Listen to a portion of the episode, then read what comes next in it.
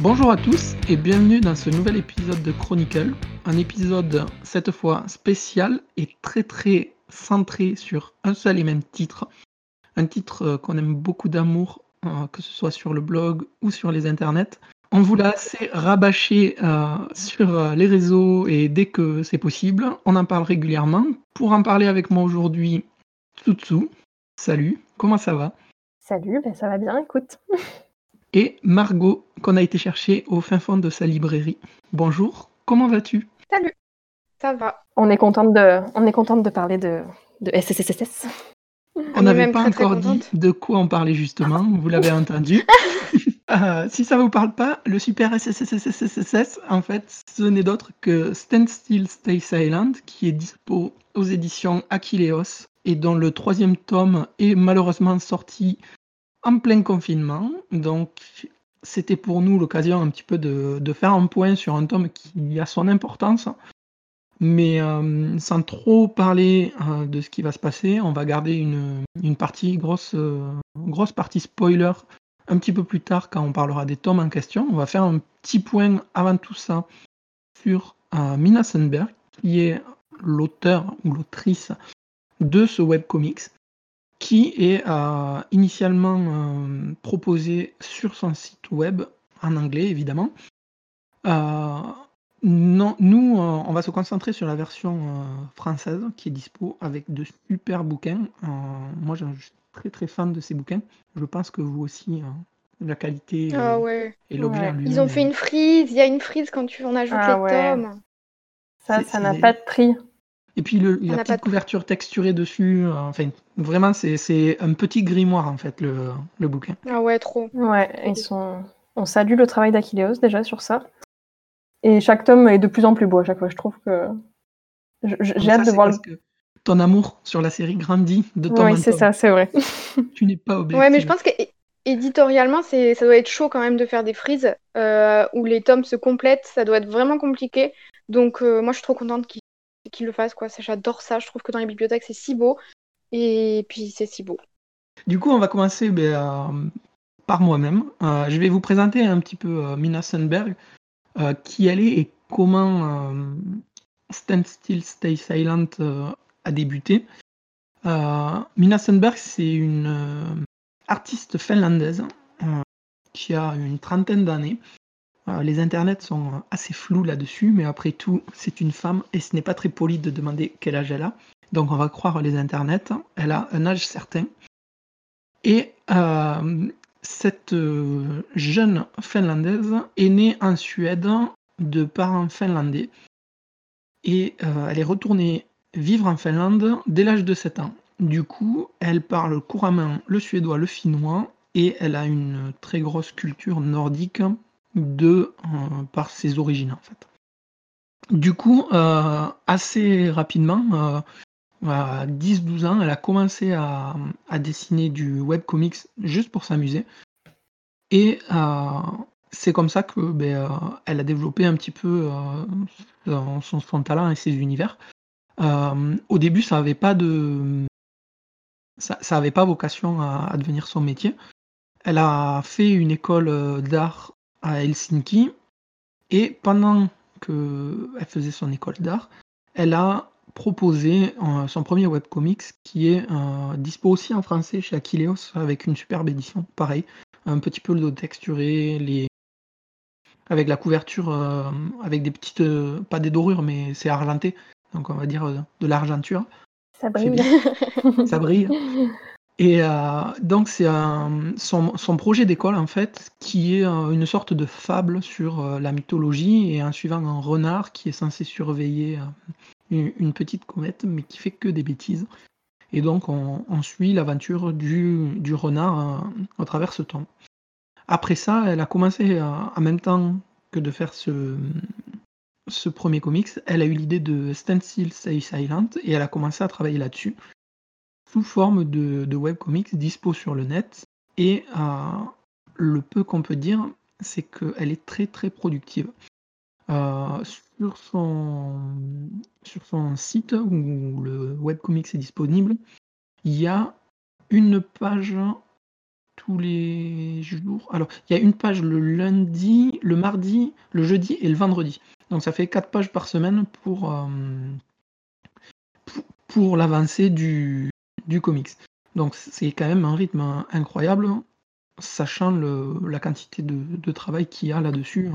Enfin, Ah moi, bah, je elle fait tout toute fou. seule. hein. Mhm. Ouais. Moi, c'est ça que je trouve dingue, c'est que là, on a des bouquins, euh, bon, en tout cas les- la version française, qui font à chaque fois, euh, je sais pas, entre 200 et 300 pages, voire un peu plus. Et, et quand tu sais qu'elle a tout fait toute seule, enfin, euh, tout trame, dessin, euh, enfin, même, euh, même si c'est fait à, je sais pas, c'est tablette graphique, c'est ça?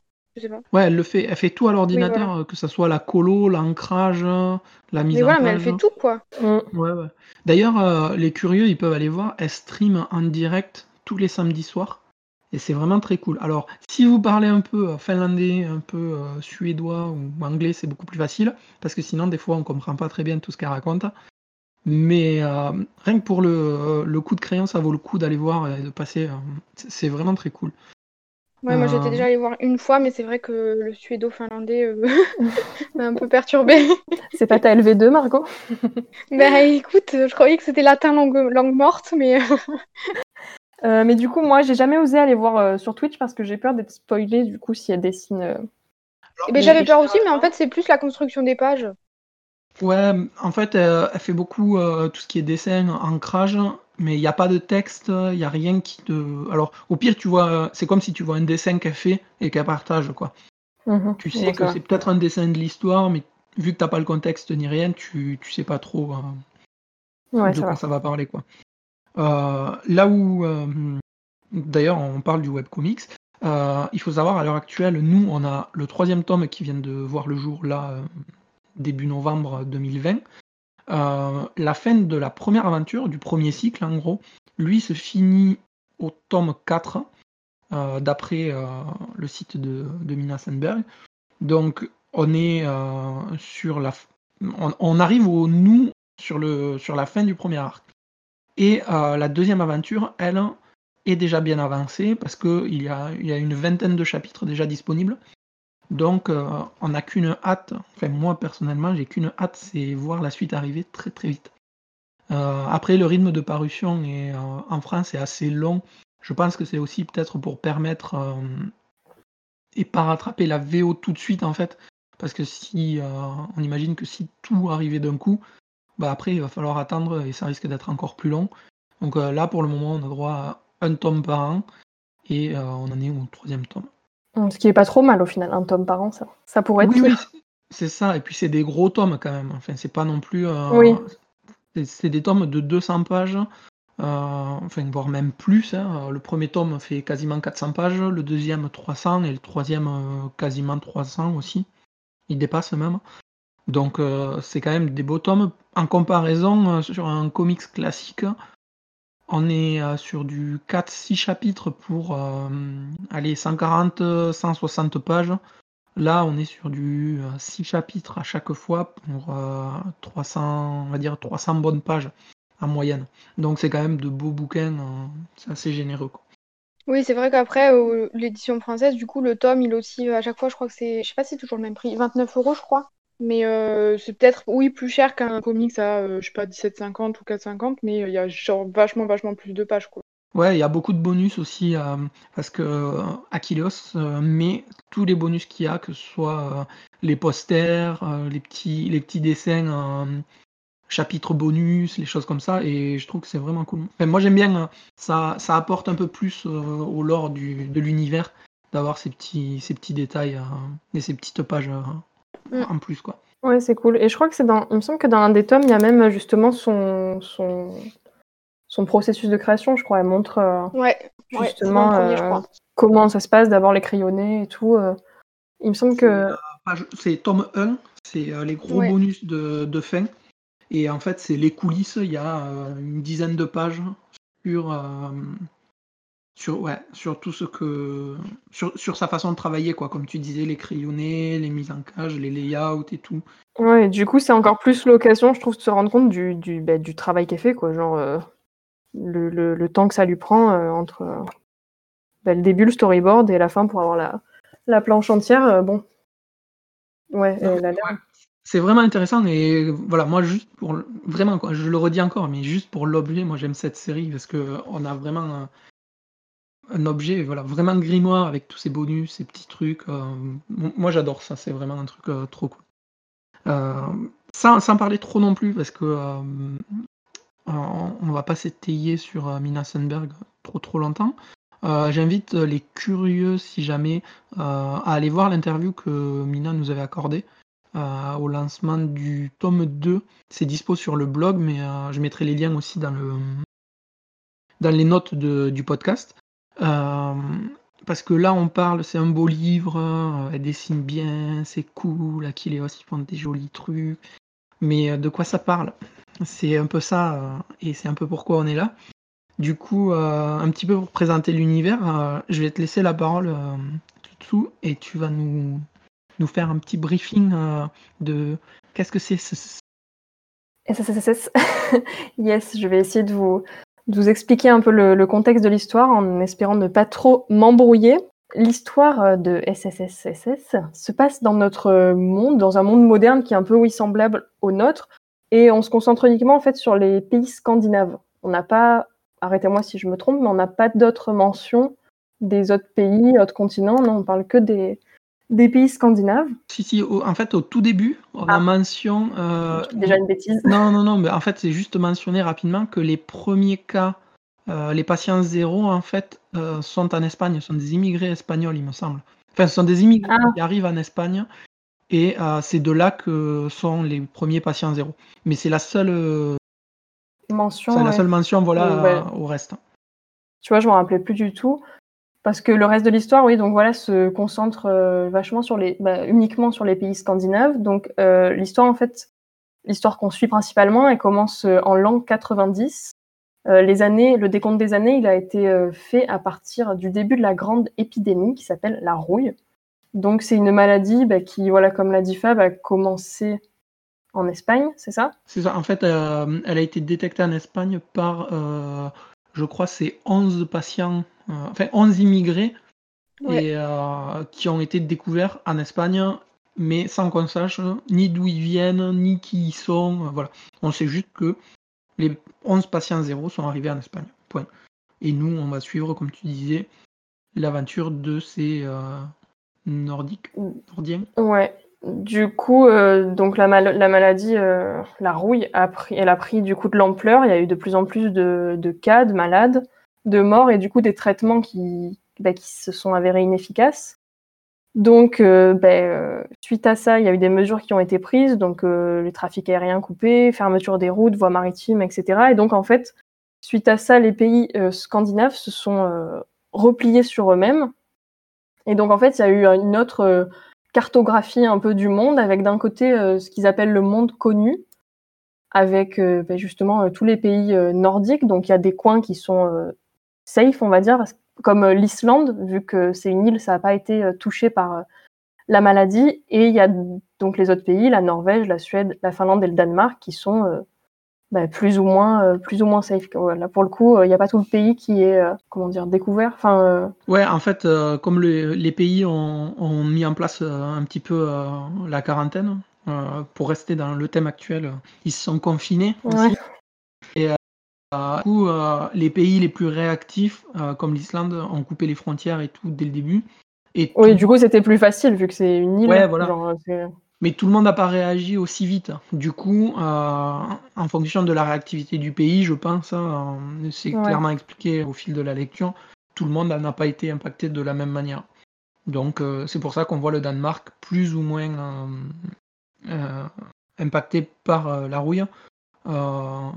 Là, rapidement, par exemple, au Danemark, euh, Copenhague, on sait que c'est dans le territoire silencieux. Donc on, peut se douter qu'ils ont mis plus ou moins longtemps avant de fermer les frontières ou avant de se rapatrier.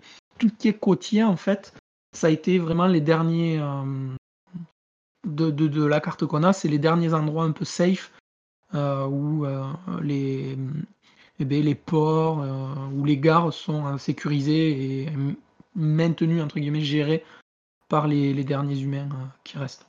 Exactement.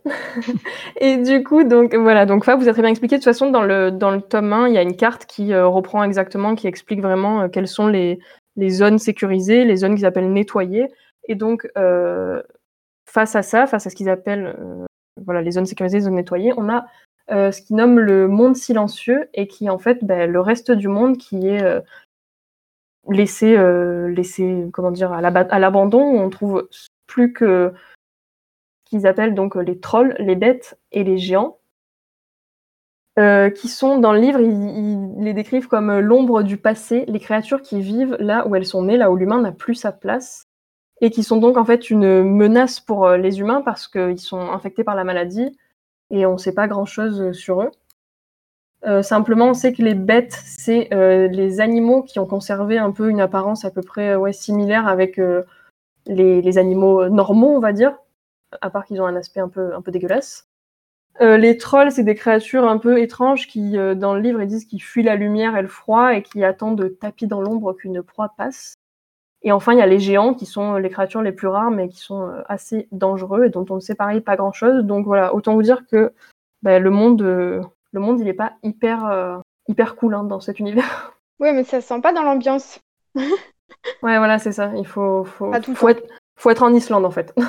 Euh, du coup, face à ben, cet univers euh, et ces monstres et créatures, il y a ce qu'on appelle les nettoyeurs, qui sont donc euh, des personnes qui sont dont le métier est de nettoyer les zones des créatures pour les rendre à nouveau accessibles à l'humain, mais dans plusieurs années. Donc pareil, dans le livre, ils expliquent un peu le, procédé des, nettoyeurs avec donc voilà, ils incendient tout, ensuite ils laissent le froid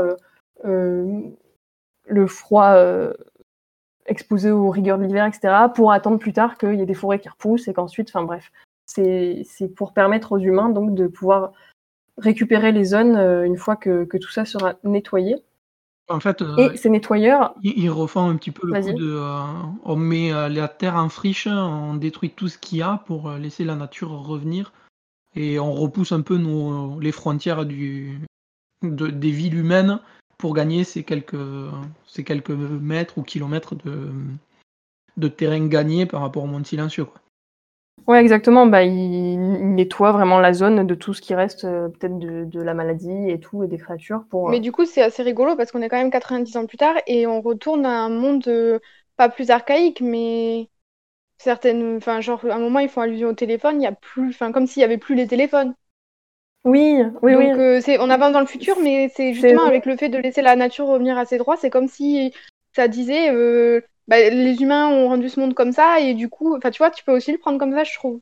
C'est vrai que j'ai oublié de mentionner ça, que du coup, euh, ça m'était un peu sorti de la tête, que du coup, il y a plein de trucs qui... dont ils connaissent plus l'existence, en fait. C'est vrai que dans, la, dans le... Mais je trouve que, bah, typiquement, les, livres, mais ça, on en parlera, mais il y a plein de choses, pour eux, c'est les, CD, ou je sais plus ce que c'est, si c'est les CD à un moment, on dirait qu'ils se tournent dans un monde à la fois plus moderne et à la fois beaucoup plus archaïque. Ouais, on dirait qu'ils ont vraiment laissé tout, euh, bah, du coup, ce qui n'était pas essentiel, et que du coup, au fur et à mesure des générations, euh, ils ont un petit peu oublié euh, ces choses-là finalement. Ça revient un petit peu. Alors, j'ai plus l'exemple, je l'ai perdu dans, dans, le fil de la discussion que vous aviez.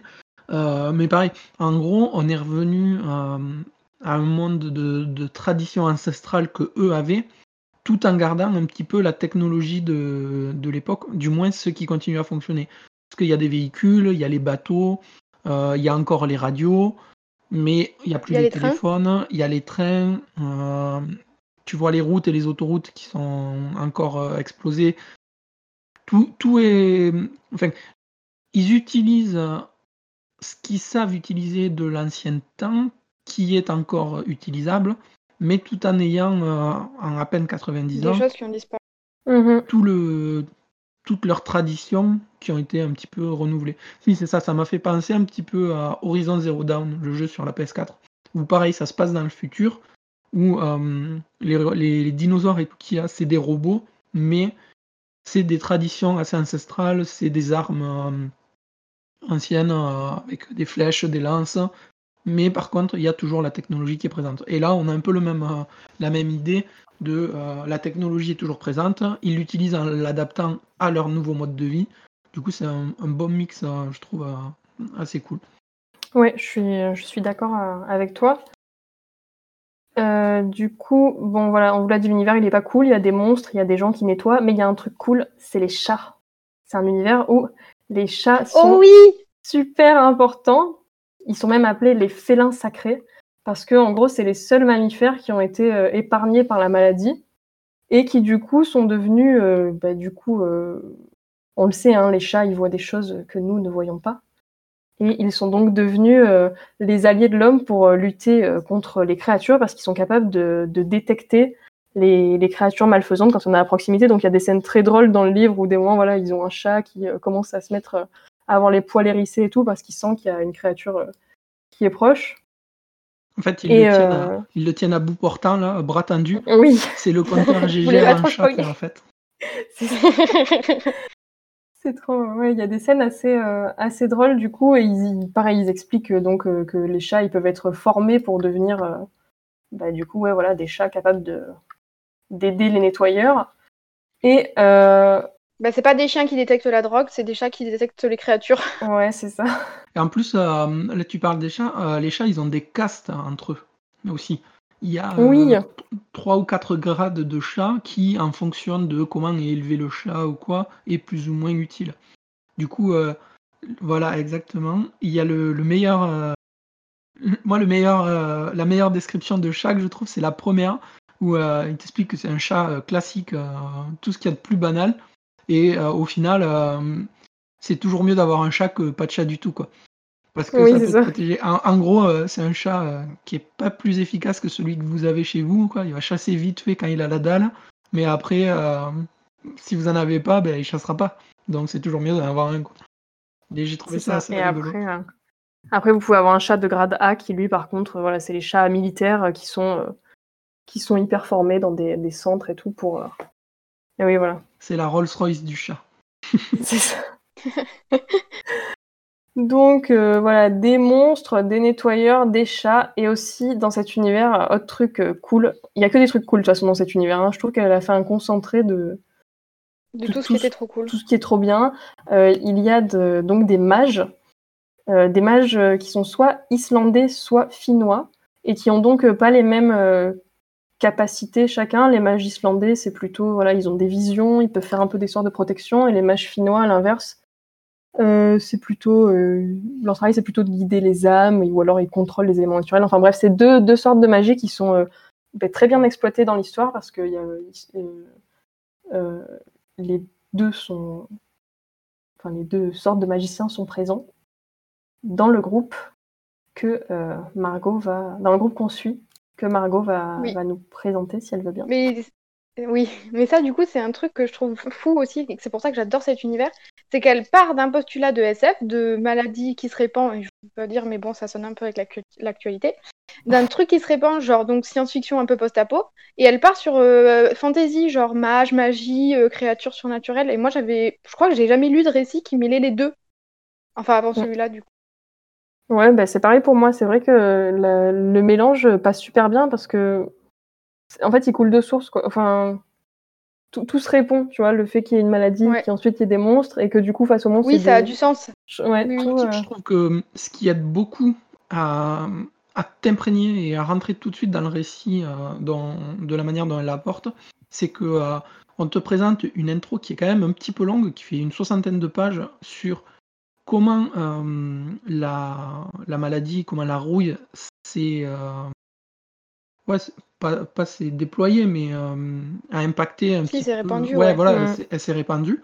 Et en fait, une fois que tes 60 pages d'intro ont eu lieu, où tu sais qu'est-ce qui est arrivé, euh, que tu as quelques persos euh, qui sont partis, euh, alors certains sont partis s'isoler dans une maison, certains en bateau, euh, d'autres ont voulu fuir les grandes villes avec leur voiture, ils sont allés s'isoler tout seuls, euh, juste avec leur famille.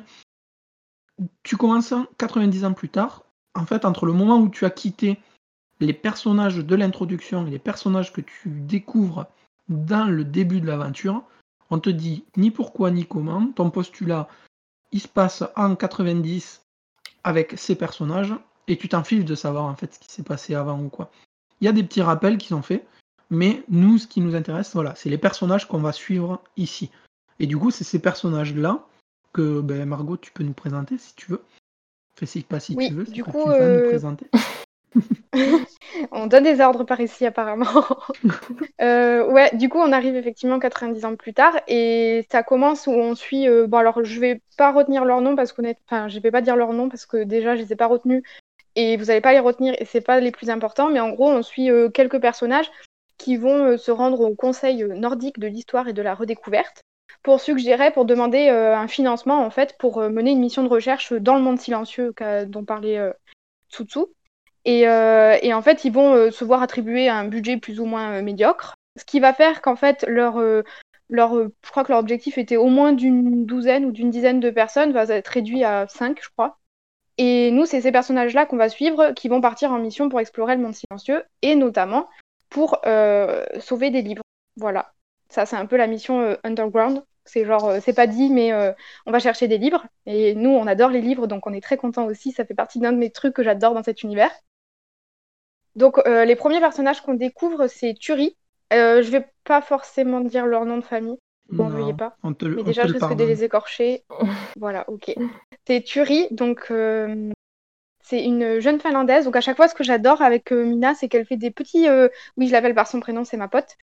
C'est, elle fait des petits encarts en fait pour présenter un peu des fiches perso à chaque fois pour qu'on ait euh, genre euh, l'info d'âge, l'info de la langue, parce que du coup, comme il y a plusieurs pays, et ben à chaque fois, elle explique de quel pays et quelle langue parlent les personnages, parce que ça, ça va être très important dans l'univers. Et du coup, euh, ce qui est drôle aussi dans le prologue, c'est qu'elle fait des petits commentaires sur, sur qui ils sont. Genre, à un moment, elle fait euh, euh, hippie partisane du moindre effort, petit con, fan de sa propre barbe. Elle fait des petits textes comme ça que je trouve trop trop cool dans les petits encarts de, de présentation des personnages. Donc, le premier qu'on découvre, c'est Turi, euh, qui est la jeune sœur d'un autre personnage qu'on suivra plus tard qui s'appelle Oni. Ils sont finlandais et Turi, elle est donc elle a une particularité, c'est que c'est elle qui va être un peu la traductrice du groupe parce qu'elle parle euh, quasiment toutes les langues justement euh, scandinaves. Donc euh, c'est un, c'est, c'est- c'est une jeune fille de 21 ans et son cousin c'est Lali, donc ça va être un des autres personnages principaux, qui lui est, qui parle uniquement islandais, donc qui va être, bah, certains vont être très bloqués par la langue en fait, d'où le fait qu'il y ait un traducteur, traductrice. Et Lali, c'est un des mages dont parlait, dont parlait Tsutsu.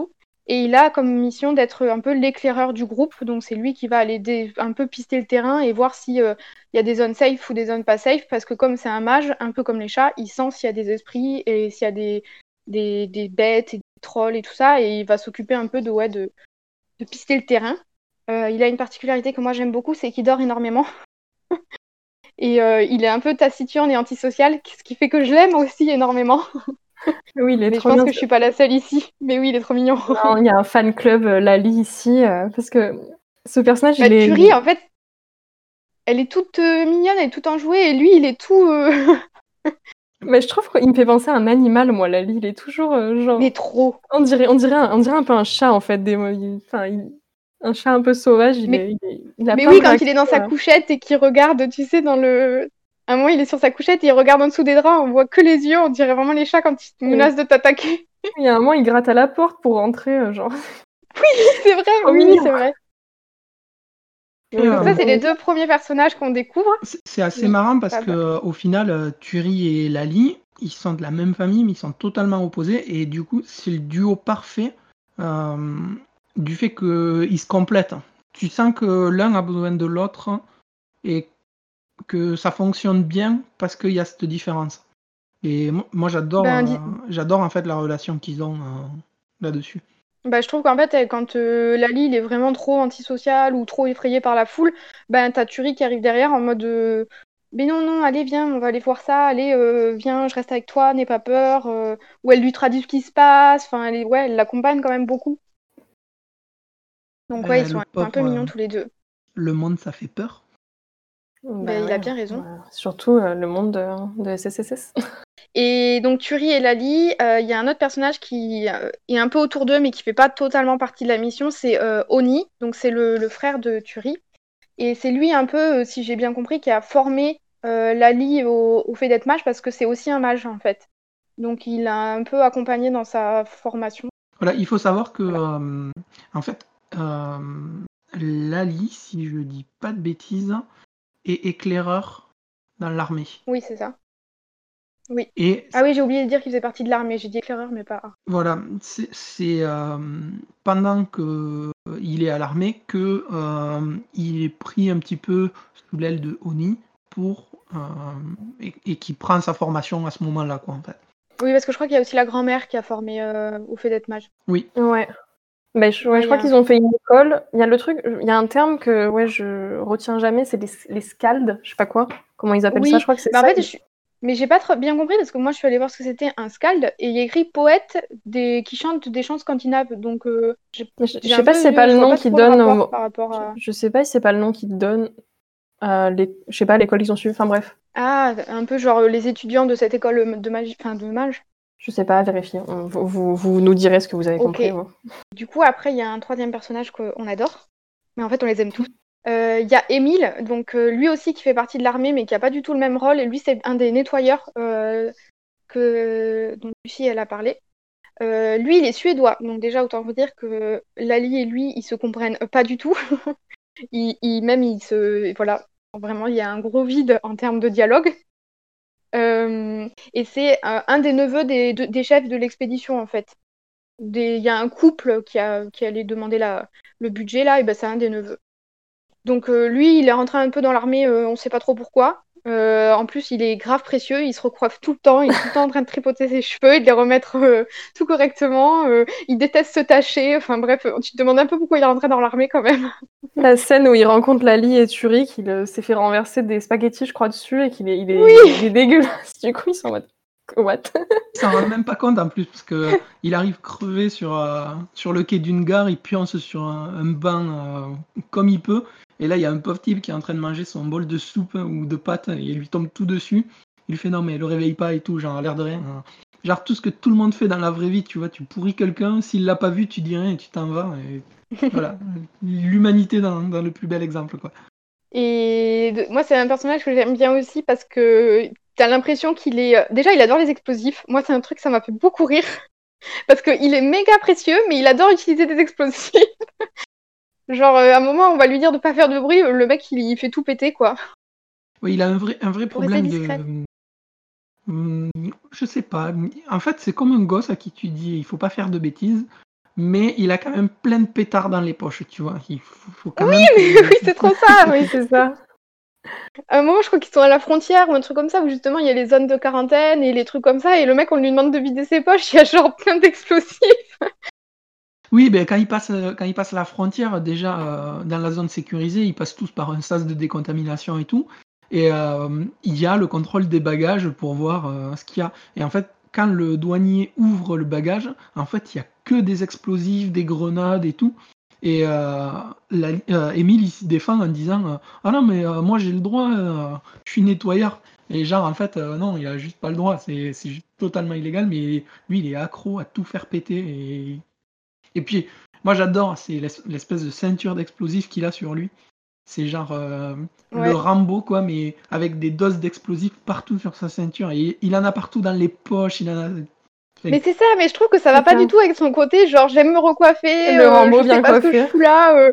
Ouais, c'est vraiment le truc. Moi, je me dis, mais mec, si t'aimes vraiment tellement tes cheveux, te trimballe pas avec des explosifs qui peuvent les cramer, les décoiffer. euh, Enfin, non, genre quoi, pourquoi? Mais si, c'est genre, euh, oh, regardez comme je suis beau, allez, pim, on fait tout péter. Après, on a les, on a la capitaine qui arrive un petit peu après là. qui s'appelle. Alors, moi, je sais pas comment vous prononcez. Je sais pas si vous prononcez leur nom ou pas. Sigrun? Sigrun. Sigrun, ouais. Moi, je l'appelle Sigrun. Ouais, moi. Sigrun. Sigrun. Sigrun. Mais, Sigrun, j'ai- c'est un peu plus mignon, mais ça fait un peu Tigrun. Oui, c'est ce que j'allais dire. mais je pense qu'il doit y avoir une prononciation spécifique sur, euh, sur ce Oui, genre de. prénom. désolé.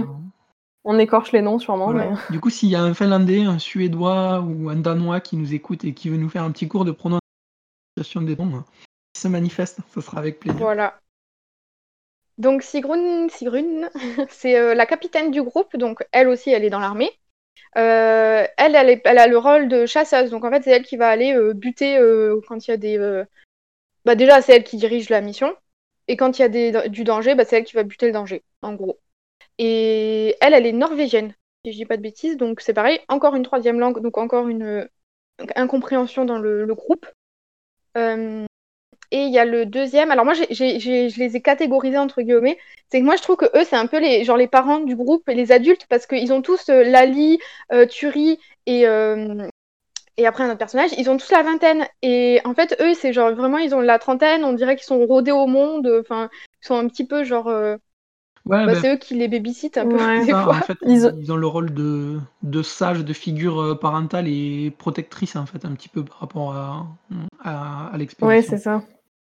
Les autres, c'est un Mm. peu des gamins et eux, euh, c'est vrai qu'ils font plus adultes quoi dans l'histoire, ça se ressent. Ouais, moi j'avais mis les deux adultes responsables du groupe. C'est ça. Et elle, euh, t'as pas dit qu'elle, le elle, elle, elle, était aussi euh, assez euh, impulsive quoi. Assez, euh, enfin, elle aussi, il y a des scènes où elle est en mode fonce dans le tas, elle a peur de rien quoi. Ouais, elle est un peu, je trouve qu'elle est un peu hystérique. Oui, elle a, elle a un Genre peu des- taré sur les bords, mais Mais bon, ça l'empêche pas de mentir sur son CV. hein. Est-ce que vous savez conduire? Oui. Moi, moi, je vais rebondir justement, euh, comme tu as présenté un petit peu les, les cinq personnages qui vont faire le cœur de l'équipe. Bah non, j'ai pas fini. non, il en manque un. Je sais, mais ils n'arrivent pas Il tout manque de deux suite. même. Mais non, il Mais j'ai manque pas parlé de Mickaël. Ah Ouais. oui, autant pour moi. Oh, tu l'as oublié. Et non, mais parce Et que... vous voulez pas que je parle de l'autre? Ah, si, si, tu peux en parler, mais euh, vas-y, je ferai ma petite, euh, ma petite aparté juste après, je te laisse finir autant pour. Bon, et le deuxième adulte un peu responsable, c'est Mickaël. Donc euh, lui, c'est plus un fermier et il passe de boulot en boulot. Enfin, un fermier soigneur, il a un peu, ouais, il a un peu plusieurs dossards. Et euh, bien qu'il fasse partie de ma catégorie adulte responsable, c'est le mec qui se fait virer de tous ses boulots. Donc bon, on va passer sur l'adulte responsable. Il n'arrive pas à garder un boulot. Et euh, mais bon, on dirait un peu l'intendant du groupe qui s'occupe un peu de la bouffe, euh, de gérer les blessures, euh, de faire le babysitter quand il y a besoin de faire le babysitter justement. Et et ouais, je- il a à la fois une posture de sage, à la fois on dirait un mec complètement paumé, je trouve. Tu te demandes des fois comment il est arrivé là lui aussi. En oui, fait, le côté un peu passif. comment ils sont arrivés là. Oui, oui, c'est ça. Oui, c'est Moi, ça. je trouve il a un Et côté on dirait qu'il genre, subit un peu sa mission. Ouais, mais le- je trouve il a un côté un petit peu genre, euh, bon ben, euh, il arrive ça, bon on va attendre pour voir ce qui se passe et en fonction, euh, on va adapter un petit On peu, verra. on verra quoi. Enfin, tu vois, ah tu t'es coupé une jambe, ben on va voir si demain elle a repoussé et si elle a pas repoussé, euh, ben, on avisera quoi. Peut-être on te collera un morceau de bois. ou- Il a ce côté un petit Mais peu. il est un vois, peu taquin.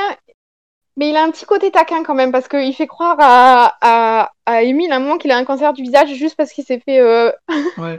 Il a pris une parce s'est fait un attaquer au visage. Donc euh, il a un côté un peu taquin. Il a fait deux ou trois fois, il fait des petites blagues comme ça en mode ouais, bon, c'est pas grave, tu vas peut-être juste perdre ta jambe. Surtout qu'en plus la scène est super drôle parce que vu que je suis en train de la revoir, là, vu qu'Emile est euh, sué- suédois et lui il est, euh, il est, il est dan- danois, c'est ça? C'est comme ça qu'on dit? Ouais, il est danois. Ouais. Du coup ils se comprennent pas trop et juste il entend, il lui dit Nana, il lui parle et il lui dit oui tu risques d'avoir un cancer et Emile il comprend que cancer, du coup il est en mode quoi tu viens de dire le mot cancer et tout, du coup ça les met en totale panique et la scène voilà encore une fois est, est hyper drôle.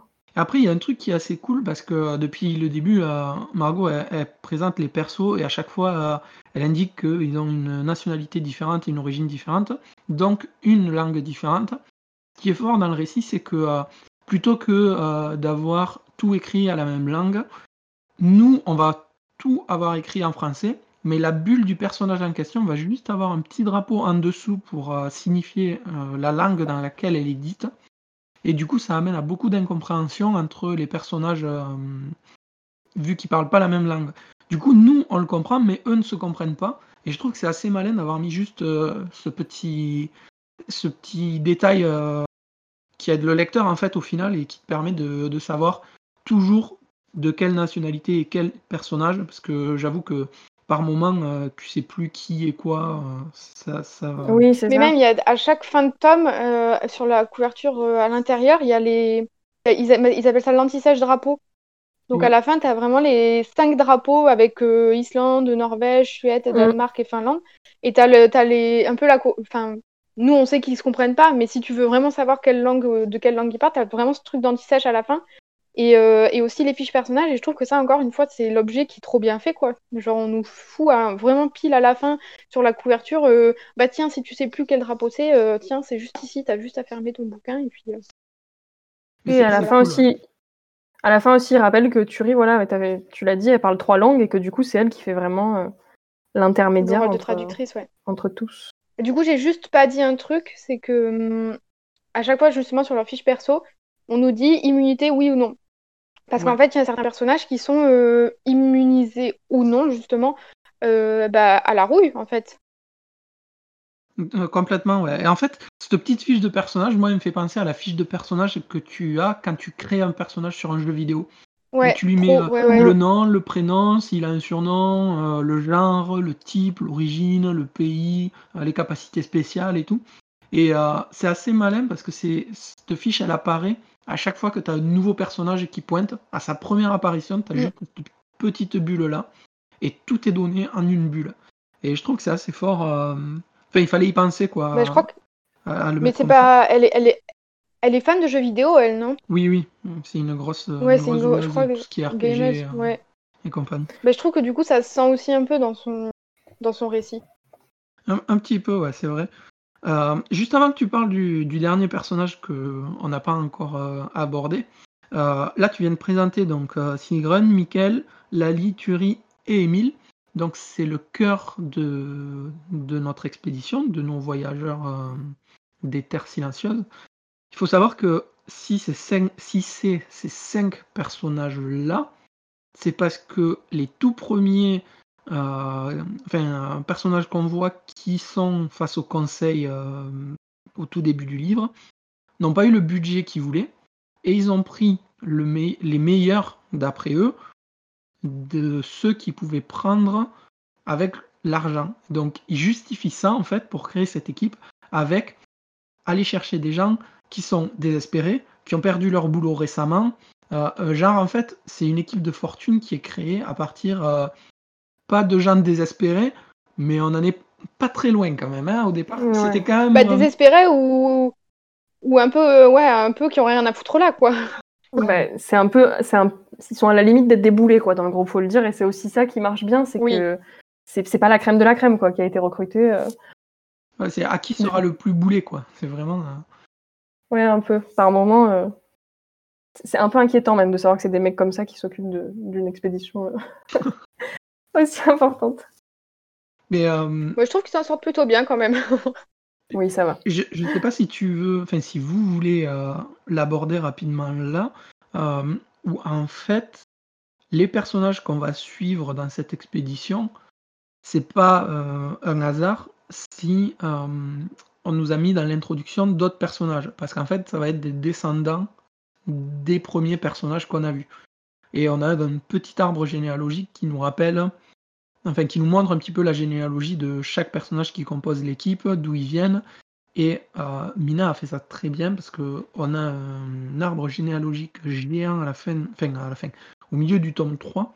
Et avec un petit bandeau en haut, on a les premiers personnages qu'on trouve dans le prologue et l'arbre généalogique qui descend jusqu'à ce qu'on voit Sigrun, euh, Mikkel, Lali, Turi, Emile et les autres.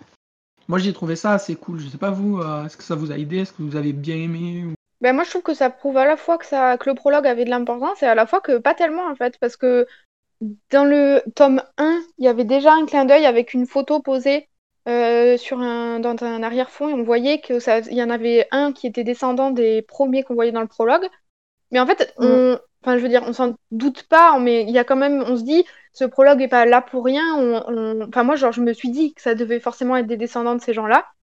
Et je trouve que ça apporte euh, à la fois ça enrichit l'univers, à la fois bah, c'est pas genre ça nous prouve que c'est pas si enfin moi pour l'instant je trouve que c'est pas pas dans le sens euh, négatif hein, mais c'est pas si important en fait.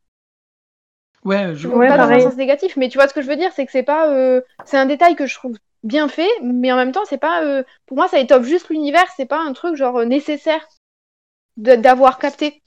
ouais, ouais. Bah, en fait, Je trouve que le clin d'œil est cool parce que quand tu t'en rends compte, t'es en mode ah ouais, donc euh, trop bien, genre. Et je crois même que dans le prologue, il y a un chien qui s'appelle, il y a une famille qui a un chien qui s'appelle genre Boss. Ouais. Et euh, les descendants après qu'on voit qui ont la photo, c'est leur chat qui s'appelle Boss. Et tu vois, c'est des petits clins d'œil en fait qui font Oui. plaisir. Mais comme tu dis, c'est pas euh, essentiel à l'histoire, mais je trouve que ça fait plaisir et que et que ouais, ça donne un, un- un petit plus à ce prologue qui euh, qui moi pour le coup je trouve qu'il a bien il, m'a bien plu au début même si euh, voilà c'était pas les personnages qu'on va suivre je trouvais que ça faisait quand même un peu euh, des vies qu'on suit euh, de, gens qui sont voilà confrontés à cette maladie et qu'on prend dans, dans des moments où ben, euh, comment dire, ils sont en train de, vivre cette épidémie et tout, ils sont en train de partir, et donc je trouve que ça donnait encore plus de d'importance surtout à cet univers où tout est comment dire en, changement, où il y a cette maladie, où il y a plein de gens qui sont contraints de partir, etc. Tu vois, moi je l'ai un peu vu comme des, micro chapitres avant les gros les gros chapitres qu'on attend quoi. Ouais ouais, je vois. Mais alors après tu vois, moi je, je l'ai lu, du coup j'ai lu les trois. Et là, j'ai fait une relecture pour le podcast. Et ce qui est rigolo, c'est qu'en relisant le prologue, mais genre, déjà, j'avais oublié l'arbre généalogique, j'avais oublié le clin d'œil au fait que c'était des descendants et tout ça. Mais j'ai trouvé, mais alors je sais pas si ça vous l'a fait, euh, parce que je sais que Fabar a lu aussi. Mais moi, genre, avant même de savoir que c'était leurs descendants, je trouvais qu'aux formes de leur visage et au caractère, tu pouvais trop, trop te douter en fait que c'était euh, les descendants, parce qu'il y en a plein, ils ressemblent vraiment à leur, euh, à leur bah, du coup, à leurs ancêtres ou à leurs descendants. Il se trouve que ça se voit physiquement que c'est la même famille. Ça, je sais pas si ça le... fait ou pas. Quand tu le relis une fois que tu as, une fois que as lu. Ah, parce que ceux dans la voiture, mais oui, oui, ceux dans la voiture, vraiment, ça se voit trop, je trouve, au visage. C'est pareil, ceux de. Ceux du bateau, là, euh, celui qui euh, ramène son chat et qui loupe ton machin, c'est pareil, je trouve que physiquement, tu vois trop qu'en fait, ils se, ils se ressemblent. Ouais, c'est vrai, maintenant que tu le dis, j'avais pas prêté attention à, à cette partie-là. Moi, j'avais plus regardé les détails, tu sais, dans, dans le fond, genre les photos, euh, les trucs comme ça. Le... Regarde le fils de de celui-là, qui, de ceux qui sont sur le bateau, qui se, si, je sais pas, ils s'isolent un peu, quoi. Mais tu trouves pas qu'on dirait trop, euh, ils y ressemblent trop. Alors pour, tous ceux qui écoutent, euh, Margot vient de nous montrer euh, une magnifique page. Oui, du coup, c'est très audiophonique. Regardez les, gens qui écoutent. Mais c'est pour pousser les gens à aller voir un peu d'eux-mêmes. Exactement. Du coup, ça, exactement. tout ça, ça se passe dans le, dans le prologue du premier tome, dans les 60 premières pages. Donc n'hésitez pas à, regarder un petit peu partout et à faire attention aux détails. plus loin, il y a euh, des clins d'œil au, premier prologue en fait. Et c'est quand même fou de se dire, euh, tu prends le, le, tome 3 où euh, tu as cette espèce de d'arbre généalogique et en fait tu sens qu'il a été construit dès le début et pas au chapitre 3 en fonction des événements qui s'étaient passés. Et je trouve ça fort parce que ça veut dire que Mina Sandberg, elle a quand même pensé à tout un plan qui est déjà vachement bien construit. Quoi. Tu peux pas te permettre de dire euh, tiens, je fais un arbre généalogique au chapitre 3 euh, sans l'avoir pensé avant. je, pense que tu dois avoir beaucoup trop d'incohérences si tu écris et que tu te laisses porter. Euh. et là, en fait, le fait de les avoir construits, ça va peut-être amener à rien, mais ça peut aussi amener à quelque chose du fait qu'on a vu ces personnages dans le prologue et on les retrouve avec leurs descendants 90 ans plus tard. Euh, je, ne suis pas sûr que ce soit anodin en fait. Non, non, clairement, ça a été, euh, ça a été pensé à l'avance et ça prouve euh, vraiment la, le, talent de, Mina. Il nous reste quand même un tout petit perso. Mais même deux, moi je suis désolée, mais il faut parler de boss, il hein, faut parler du Kitty Kitty là. Hein. Oui, mais il nous reste un, vrai perso à deux pattes. Oui, bon, bah ça va, euh, rabat-joie. Du coup, sur. Euh, alors, ça, les, ceux que j'ai présentés, c'est ceux qui on va suivre quand même pendant tout le tome 1. Mais euh, ce que je vais présenter, c'est pas spoilant parce que sur la couve du tome 1, on voit le personnage qui va arriver au tome 2 en fait. Donc, même les deux, parce qu'il y a le petit chat, voilà, donc c'est un personnage, je suis désolée. Donc, sur la couve du 1, on voit un des personnages qui arrive dans le début du tome 2, et c'est Reynir, c'est un berger d'une vingtaine d'années, qui lui, je crois, était islandais islandais. Et euh, lui, en fait, euh, il arrive là, euh, pour ne pas dire un peu, voire complètement par hasard. C'est-à-dire qu'en fait, il a jamais pu voyager, il a voulu voyager, il s'est retrouvé sur un bateau, et comme il n'avait pas le droit de descendre à quai, il s'est mis dans une sorte de malle qui transportait de la nourriture. Il s'est fait accoster comme de la du thon. Je crois que c'était du thon qu'il y avait dedans. Et en fait, ils se retrouvent euh, mêlés à l'expédition comme ça, parce que l'expédition, il manquait de bouffe, on leur a servi de la bouffe, et en fait, au lieu de la bouffe, ben, il y avait Réunir dans ce, dans ce coffre. Donc euh, lui, il va se. Enfin, c'est vraiment. Il est, il est super naïf, il est. Euh, déjà, il a rien. Enfin, c'est pareil, lui, il a rien à foutre là. Pour le coup, pire boulet que, de lui, que lui, il n'y a pas, quoi. Le mec, il, se, il se perd complètement. Mais vraiment, genre, il voulait pas du tout aller là, ben, il va faire partie de ce, ce voyage malgré lui. Et c'est aussi un mage. Voilà. Mais du coup, pas le même sorte de mage que Lali, puisque lui, il est, euh, il est euh, islandais. Ouais, islandais. Lui, c'est plus la partie prémonition, donc c'est ça un peu. C'est ça, ouais. Prémonition, vision, un petit peu. Euh, ouais. Un petit peu. C'est des, trucs avec des runes aussi. C'est ça. Mais ouais, lui, euh, Oui. il est vraiment trop drôle la scène quand il arrive, mais c'est le, le mec euh, paumé par excellence qui a jamais vu euh, le monde Ah ouais, extérieur et qui se retrouve. euh, Si, si tu regardes la construction de l'équipe, euh, ça fait un petit peu. Euh, euh, Reynir, ça serait le mage blanc de l'équipe qui s'occupe de toute la partie euh, sort de protection, de soins, euh, euh, repoussé, etc.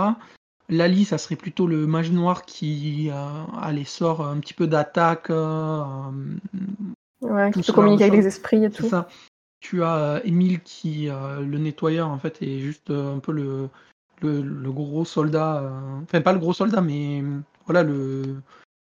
le comment on peut dire un Le peu paladin. Ouais, un peu le paladin, mais euh, voilà, version euh, stylée, quoi, parce qu'il a des beaux cheveux. Euh, du coup, euh, on, on a vraiment une, une construction d'équipe là, comme une construction de jeu RPG, en fait, si tu regardes euh, les personnalités et les spécialités de chacun. Et euh, on en revient à ce que tu disais tout à l'heure, comme elle était grosse fan, ça se ressent euh, via cette construction-là. quoi. Ouais, et puis on ressent aussi le côté univers fantasy, comme disait, euh, comme disait Margot au début, avec euh, ouais, justement les mages et tout. Donc, Ouais, ça, le c'est- monde- Enfin, il y a quand même aussi un truc avec le monde des esprits. hein. Ouais, mais ça, on, on- on va détailler un petit peu plus après euh, sur tout le monde. Là, on, on a un petit peu parlé euh, de l'équipe complète avec le petit chat, mais euh, Et oui, ce petit chat tu, peux, euh, tu peux en parler, vas-y, si tu veux parler du Que Non, mais vous c'est juste un pouvez- petit chat. Mais non, mais Le non. petit chat dont vous pouvez acheter la peluche sur le site de SSSS. Mais non, il y a une peluche. Mais non, arrête. oui, il y a une ne me dis pas peluche. ça. ne me dis pas ça, je veux y aller. Moi, ce que je vous propose, c'est, à moins que vous ayez quelque chose à ajouter un petit peu sur les personnages ou, ou autre, euh, c'est d'attaquer euh, un petit peu le vif du sujet avec euh, l'histoire en elle-même, comment on l'a lu, comment on l'a découvert, et peut-être dans la dernière partie, full spoiler, sur le tome 3 euh, extraordinaire. Il faut une partie spoiler. Voilà, il faudra une partie Absolument. donc, euh, ben, on, va, on va attaquer directement euh, un petit peu euh, en continuant ce qu'on vous a présenté, l'univers et, le, et les personnages. Donc, cette fois, on va attaquer directement l'histoire. Les personnages sont, eux, partis en expédition dans un super 4x4 qui a la forme d'un cochon. Alors, si vous le regardez bien de profil, je suis Un cochon? Oui, je suis persuadé qu'elle a pris exemple sur un cochon. C'est pas possible autrement. Il a, Non, il a les petits spots sur le toit du camion et c'est, ça fait comme des petites oreilles d'un petit cochon, euh, d'un petit porcinet. C'est sûr et certain. Bah, pour moi c'était un chat, tu vois. Parce que vu que y Eh a ben, c'est peut-être un cochon chat.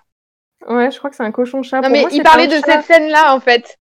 Attends, j'essaie de. C'est pas très au- audophonique, je sais, mais euh, Tu vois, là, il a des page, petites hein. oreilles de cochon. Ouais, Exactement. pas- Euh, ouais, mais il n'y a pas la, la pagination. Bon, bah, Euh, la page 109. La page 109 du livre 2. du coup, Voilà. pendant que mesdames regardent et que vous, le cochon. vous pouvez regarder le petit camion cochon. Donc, euh, notre équipe s'en va dans, dans le pays silencieux euh, autour, du, au- au- autour de, de ce camion-là et va découvrir en fait euh, si à la base ils sont partis pour explorer euh, le monde silencieux, ils ont quand même cette mission secondaire que Margot parlait, c'est de récupérer des livres. Ils doivent récupérer des livres pour la simple et bonne raison que l'un des commanditaires de l'expédition, n'ayant plus d'argent, a accepté un petit boulot tout pourri qui était de recopier les manuscrits pour euh, partager un petit peu ce qu'il trouvait. Et pendant ce boulot-là, il perd. euh, Enfin, il, est à deux doigts de casser un, livre et on lui dit qu'il n'a pas idée de ce qu'il fait parce que ça coûte un bras. De là, il se dit eh ben, Ok, si ça coûte un bras, c'est pas compliqué, on va faire une expédition, on va devenir riche. Sous couvert de lancer une expédition à la recherche de médicaments ou de possibles soins, je sais pas quoi, on va, dans la même occasion, récupérer des livres dans les territoires inconnus et ça va nous rendre riches. Donc, on va suivre notre équipe qui va chercher dans les villes aux alentours des livres, mais pas que. Ils vont également chercher tout ce qui est soins, hôpital et un petit peu euh, des vestiges de l'ancien temps. On va donc suivre notre, euh, équipe de bras cassés un petit peu euh, au travers leur pérégrination et ils vont arriver dans les premières villes où ils vont très très rapidement être confrontés un petit peu à tout ce qui est esprit, troll et autres euh, fantômes, on va dire mutations que le virus a, donné. Et euh, assez rapidement, en fait, on va avoir droit à des scènes, enfin que je trouve moi graphiquement incroyables, avec Lali qui fait des, des invocations magiques, clairement, et, des mises en page euh, extraordinaires. Et on sent parfois, en fait, je trouve que le, le comics, il part sur un côté un petit peu horrifique. Dès que tu as euh, les espèces de monstres, de fantômes qui se pointent, tu as tout de suite une ambiance et un jeu de couleurs qui devient presque oppressant et qui fait euh, virer le, le comics de... Bah, c'est comme si tu avais une chape noire là qui arrivait, qui... C'est un voile noir qui se mettait sur les pages. Ouais, ouais, je suis d'accord. le, clairement, le premier, euh, la première créature qu'on voit, la scène, elle est juste euh, dans le tome 1. Elle, est, flippante. ouais, flippante et, et, assez ouf. J'aime bien aussi parce que déjà, on a ce côté euh, qui arrive avec un jeu de couleurs sur, le, sur, sur les tomes dès que c'est un peu angoissant. Mais on a aussi le jeu de couleurs quand on arrive sur des passages où l'équipe explore des maisons où il va y avoir euh, que ce soit ben, clairement des cadavres qui ont plus de 90 ans, donc juste des squelettes dans des infirmeries. On voit que vraiment la rouille, elle a eu un impact euh, sur la population très rapide et que les gens n'étaient euh, pas prêts parce que leur maison était et encore entre guillemets dans le jus, donc tel que c'est arrivé. Et moi j'aime assez les parties d'exploration dans le sens où ça, fait, ça me fait vraiment passer à un jeu vidéo où tu as ton personnage qui rentre dans une maison, qui escornifle un petit peu tout, euh, les étagères, les petits meubles, qui récupère un livre, qui l'embarque. Hein. Euh, s'il trouve une, une, lettre, euh, une note, il le prend. Et tu as toujours quelque part, tapis dans l'ombre un petit peu, ce danger qui est omniprésent, où tu as juste une case qui, toi, te le rappelle. Et sur ce tome 1, on, on, a gentiment en fait la mise en place de l'univers avec ce côté horrifique qui prend beaucoup beaucoup d'importance dès la fin du, tome 1 avec le premier chapitre où ils sont confrontés avec euh, vraiment un, vrai monstre dangereux et euh, moi c'est vraiment euh, comme ça que ce premier tome je l'ai vu un petit peu comme le lancement et la découverte du premier enfin la découverte du monde quoi je sais pas, vous, qu'est-ce qui vous a marqué sur le, sur le premier tome ou comment vous l'avez appréhendé? Bah, vas-y.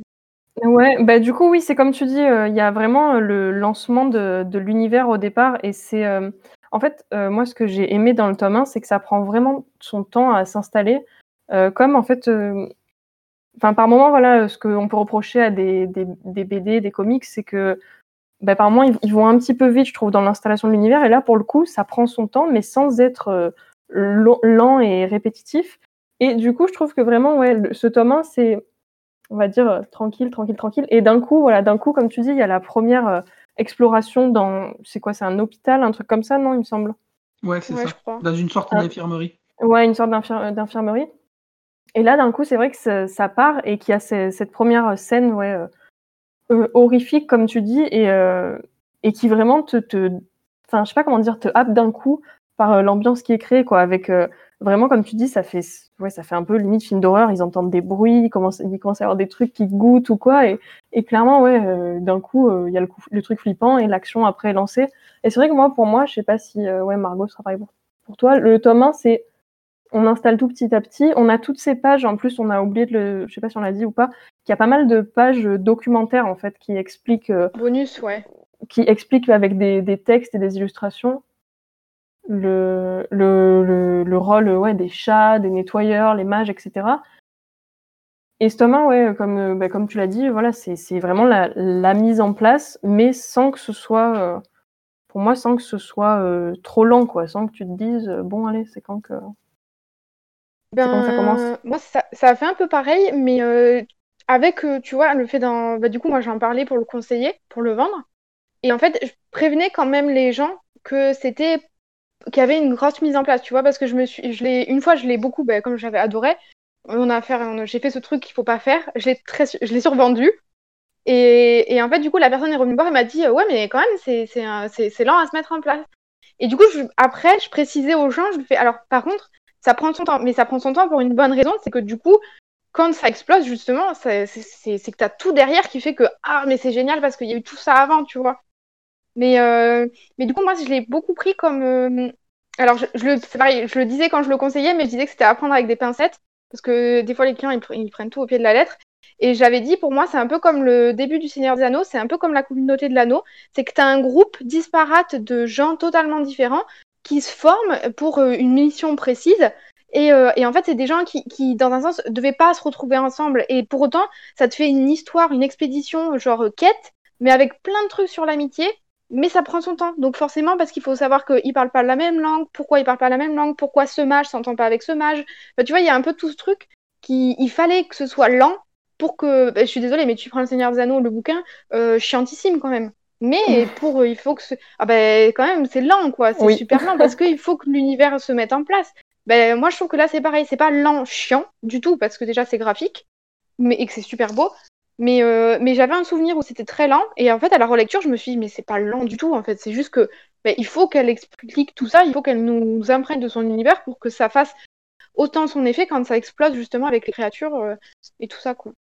Et puis, euh, je trouve qu'il faut le temps de vraiment développer le groupe et les relations qu'ils ont entre eux pour que oui, tu t'y attaches vraiment. Enfin, je trouve que ouais. là, pour le coup, dès le tome 1, mais t'es es vraiment hyper attaché aux personnages et tu, tu, les aimes tous, quoi. Déjà, ils, ils ont tous le petit truc qui fait que elle a été maligne, je trouve, de répartir un peu la découverte des personnages petit à petit. Au début, on a Lali et, euh, et et puis arrive un autre, et puis tu vois, ça mine de rien. On aurait eu les cinq d'un coup, on se serait dit oh là là, il y a trop de personnages, je comprends rien, euh, qui est qui. Euh. Là, pas du tout. Du coup, on a super, on a vraiment le temps de, comme tu dis, de s'attacher aux personnages, quoi. En je trouve assez fort et assez bien, enfin assez bien écrit, très bien écrit les personnages, parce que en fait, chacun, ils ont un petit peu ce, ce truc de maladresse euh, ou euh, ce petit défaut qui fait que ça te fait toujours penser à quelqu'un, euh, tu vois, que tu connais, ou même parfois à toi. Tu te dis, ouais, ben, moi j'aurais eu le même type de réaction à ce moment-là. En fait, ça fait des personnages vachement plus humains que juste un personnage de comics qui, genre, c'est le guerrier, ou genre, c'est le, c'est, le chasseur, il est trop fort à la chasse, etc. Il commet jamais d'erreur. Là, en fait, ils sont juste humains. C'est et en fait, c'est ce côté euh, qui est vachement plus exploré, plus le fait qu'il y a l'incompréhension et que la seule personne à travers laquelle tu, suis l'aventure et tu arrives à te lier, en fait, au final, c'est Turi, parce que tu la suis, c'est elle qui fait passer les messages, même si toi tu les comprends. Le fait de suivre Turi, ça te permet d'échanger et de voir vraiment la manière dont euh, elle a d'arrondir les angles aussi entre les relations. Parce que parfois, mm. il y a un perso, il va dire quelque chose dans sa langue, elle va le traduire, mais elle va le tourner de la manière à ce que la personne à qui elle le dit ne le prenne pas mal ou, mm, tu vois, ça soit pas exactement la phrase qui a été dit pour pas semer un petit peu la discorde ou quoi. Elle essaie d'arrondir les angles entre tout le monde. Et je trouve que vraiment, ça apporte euh, beaucoup de liens. En fait, Turi, c'est un peu la pièce angulaire de, de l'équipe. Et euh, je trouve que c'est un personnage vachement important dans la construction de ce premier tome.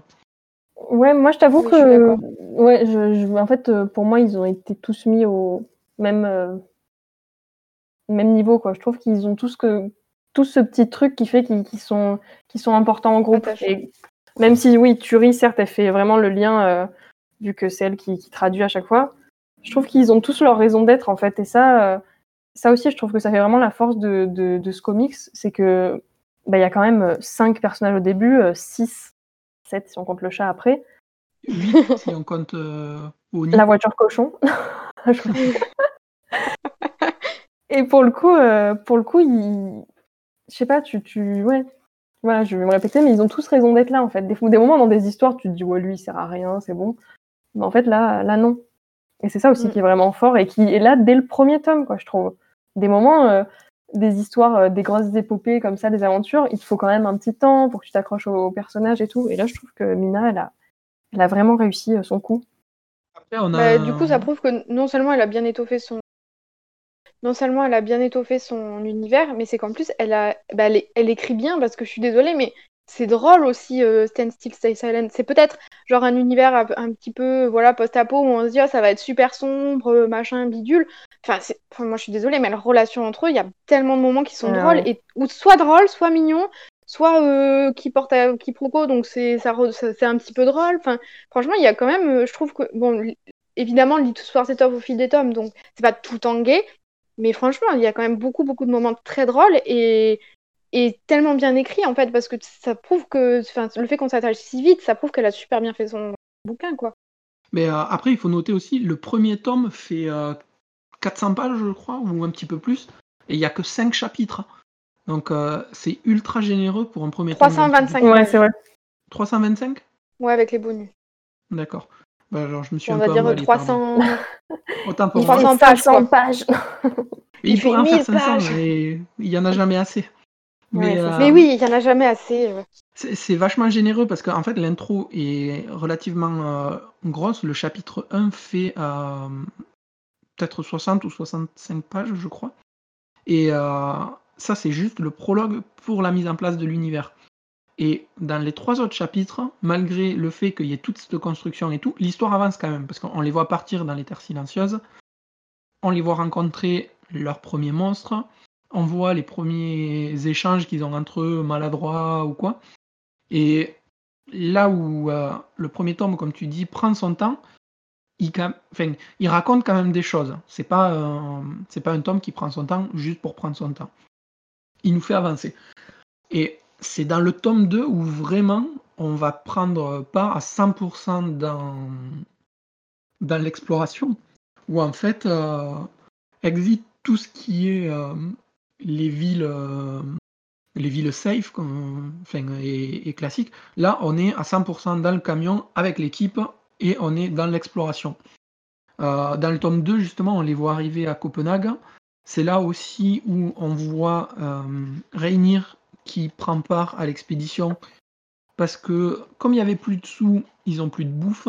Du coup, un des membres du, qui a été convaincre le conseil fait pression sur un ancien membre du sur un ancien capitaine de bateau qui finalement décide de de ravitailler l'expédition et en ravitaillant l'expédition, Reinir débarque comme un boulet, mais vraiment comme un boulet, dans.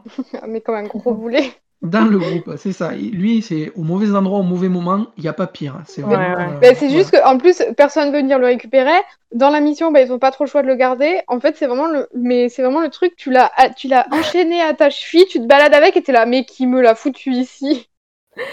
Puis surtout que la... ça, ouais. C'est vraiment le coup qu'il arrive quand eux, ils espèrent avoir de la bouffe. Et genre, enfin, tu, tu, te mets vraiment à la place des personnages, genre, t'espères Ah ouais, qui ont la dalle en plus. Ouverture. Et puis la scène quand ils, quand ils ouvrent la caisse aussi, euh, est, juste excellente. Ils ouvrent, ils voient le mec qui referme la, la caisse sur la gueule, ils sont en mode, ah oui, c'est vrai. Qu'est-ce que c'est? Je trouve que Rainier, quand il arrive aussi, il apporte un petit peu de légèreté euh, à l'équipe. Parce que c'est, comme euh, disait Margot, c'est quelqu'un de vachement candide en fait il arrive et puis il est tout, tout guilleré, euh, il s'est fait plein d'idées sur ce qui va arriver. en fait, tu sens que euh, bah, c'était un fermier et que, mis à part sa ferme, il a rien vu de la vie et du monde, quoi. Donc c'est quand même. Euh, il apporte ce côté un petit peu, ouais, un petit, un petit peu frais et candide à l'équipage. Mais on a aussi l'arrivée du petit chat qui est dans ce tome.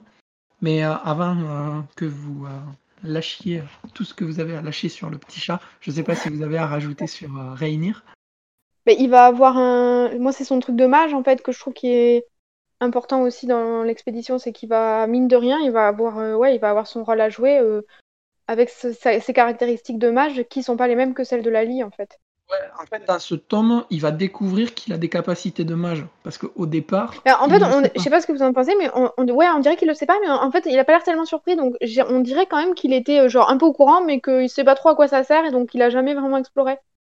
Ouais, ben, j'ai plus l'impression, tu sais, que c'est genre. Euh, ben, dans la famille, euh, on avait des mages et tout. moi, je trouvais que ça servait un peu à rien, donc je m'en suis jamais préoccupé.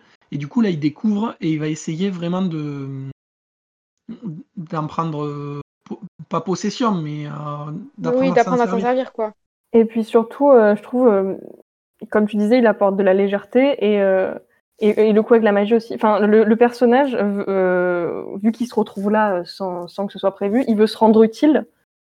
Il est là à chaque fois, il dit ouais, je peux vous aider, je peux vous aider et tout. Et avec ce fait qu'il se découvre magicien, bah justement, il va essayer de se rendre utile à l'équipe en apprenant à, à, gérer la magie. Et ça aussi, c'est super cool parce que du coup, d'un côté, on a Lali qui est le magicien euh, formé et qui connaît voilà sa magie, et, et de l'autre, il y a lui qui arrive et qui découvre. Et du coup, c'est vrai que ça ça apporte vraiment encore une, une pièce au puzzle qui, qui était qui, qui est juste, euh, bah, juste là au bon moment aussi, quoi. Même s'il n'était pas là au bon moment, ce personnage. Mais... Il apporte aussi euh, un nouveau problème, entre guillemets, pour l'équipe, hein, parce que lui, il n'est pas immunisé non plus. Du coup, ça veut dire en gros, c'est Turi et lui qui sont pas immunisés. Voilà, ça veut dire qu'avant, il n'y avait qu'un seul membre à, à, protéger, entre guillemets. Donc, on le voit dans les expéditions, quand ils sortent, à chaque fois, ils demandaient à Turi de rester dans la voiture ou quoi ben là en fait ils vont devoir en prendre en compte Réunir qui lui aussi n'a pas d'immunité et va devenir un poids en plus pour l'équipe euh, à ces moments-là. Euh, alors elle attend pas vraiment dans la voiture, hein. attention, hein, parce que c'est un camion cochon. Oui. c'est pas, une fois. c'est un chat, je vous dis. On a aussi euh, dans ce tome en fait, j'ai trouvé l'évolution des personnages, enfin la construction de, l'identité de chaque personnage avec euh, des interactions euh, différentes du premier tome. Euh, on a des binômes à chaque fois qui, qui interagissent et qui sont différents d'un tome à l'autre. Par exemple, on a Turi qui va échanger avec Reynir justement. on a Lali qui va partir, pas Lali, pardon, Emile qui va partir avec Tigrune. et du coup, par par affinité, entre guillemets, parce que par exemple, Tigrun et Emile, c'est quand même euh, deux, deux, gars qui veulent se taper dessus, et ils vont se, prouver un petit peu, euh, pas deux gars, parce que pardon, Tigrun c'est une femme, et Emile. Il nous a tiqué Quoi Et, euh, et du coup, en fait, ils ont un petit peu le même, les, les, mêmes capacités. Tigrun, c'est une chasseuse, Emile, c'est un nettoyeur, donc c'est quand même deux personnes qui sont là pour se battre. Oui, c'est les deux sans chaud du groupe, quoi. Voilà, et de par leur capacité, le duo va faire qu'ils vont se prouver leur valeur l'un à l'autre et ils vont gagner le respect l'un à l'autre comme ça. Euh, et on a toujours pareil, c'est parti un petit peu euh, chaperonnage avec Mickel qui est euh, avec Curie, avec Emile. il va aussi être un peu en conflit, comme tu le disais, avec le rôle du parent, avec justement Tigrune où ils ont chacun un petit peu deux façons de penser différentes. Et euh, c'est un peu euh, la maman gentille, le papa méchant, et inversement, suivant les situations. Et je trouve que ce tome, c'est vraiment, en plus d'avoir la partie expédition et ouverture de l'univers, ça renforce encore, enfin, ça renforce encore plus la construction et la personnalité des, de l'équipage, sur lequel ben, on s'attache encore plus. Quoi. Oui, je suis d'accord. Oui, pareil, rien. Tu as bien expliqué. Et il y a beaucoup de scènes, euh, je trouve, à partir du 2. déjà dans le 1, mais à partir du 2, il y a beaucoup plus de scènes de pseudo-magie, entre guillemets. Ouais. Mm. Enfin, disons que dans le 1, c'est, je trouve que c'est évoqué. Et dans le 2, comme il y a beaucoup plus d'action, bah, c'est t'as, vraiment, tu sens bien qu'il imprègne l'univers. Euh, oui, que c'est nécessaire, quoi. Oui, et puis il y, a beaucoup de pages bonus qui expliquent le monde des esprits, qui expliquent leur divinité, parce que du coup, selon leur, euh, leur euh, pays d'origine, et ben, c'est pas les mêmes dieux qui, non seulement qui, le prient, vénèrent. Bon, ouais. Et oh, je suis tombée sur la scène avec le chat. Et du coup, c'est pas les mêmes dieux qui vénèrent, et ça, c'est expliqué beaucoup plus euh, aussi dans le 2, quoi. Et je suis assez d'accord où en fait il y a beaucoup plus de phases d'exploration dans ce tome 2. Du coup, il y a beaucoup plus de phases où on va retrouver des espèces de monstres et les espèces de, mutations. Mm. Et du coup, comme il y a plus ces, ces esprits et ces monstres-là, la magie prend aussi plus d'importance. Et euh, la relation avec l'intégration de Oni, qui n'est pas dans l'équipe, mais qui interagit avec aussi, a son importance. Et ça apporte aussi ce pan de magie de, de, de fantastique que on nous a un peu teasé dans le premier, mais qu'on voit vraiment pleinement dans le second. Là. Mm. Et encore plus dans le 3. Mais la, la, manière dont il communique avec Oni, du coup, ça, on le mettra peut-être dans la partie spoilante, non? Question. Euh, bon, on, peut, on peut vite fait l'aborder parce que euh, de toute façon. Euh, parce que je trouve que c'est une part importante à partir du 2 et du 3. Ouais, c'est une part importante parce que au départ, leur communication se fait avec l'équipe qui a commandité l'expédition via radio uniquement. Mais on voit très bien que le matériel, c'est pas non plus du dernier cri et ça a quelques années du coup. Ah bah ils n'ont pas eu le budget. Hein. c'est ça, voilà. Il, faut choisir euh, d'un coup on met le budget, soit les oreilles de cochon, soit la radio. Hein. Et là, c'était les oreilles de cochon, le style avant tout. Du coup, euh, la radio, elle n'est pas à 100% euh, opérationnelle et elle n'est pas fiable.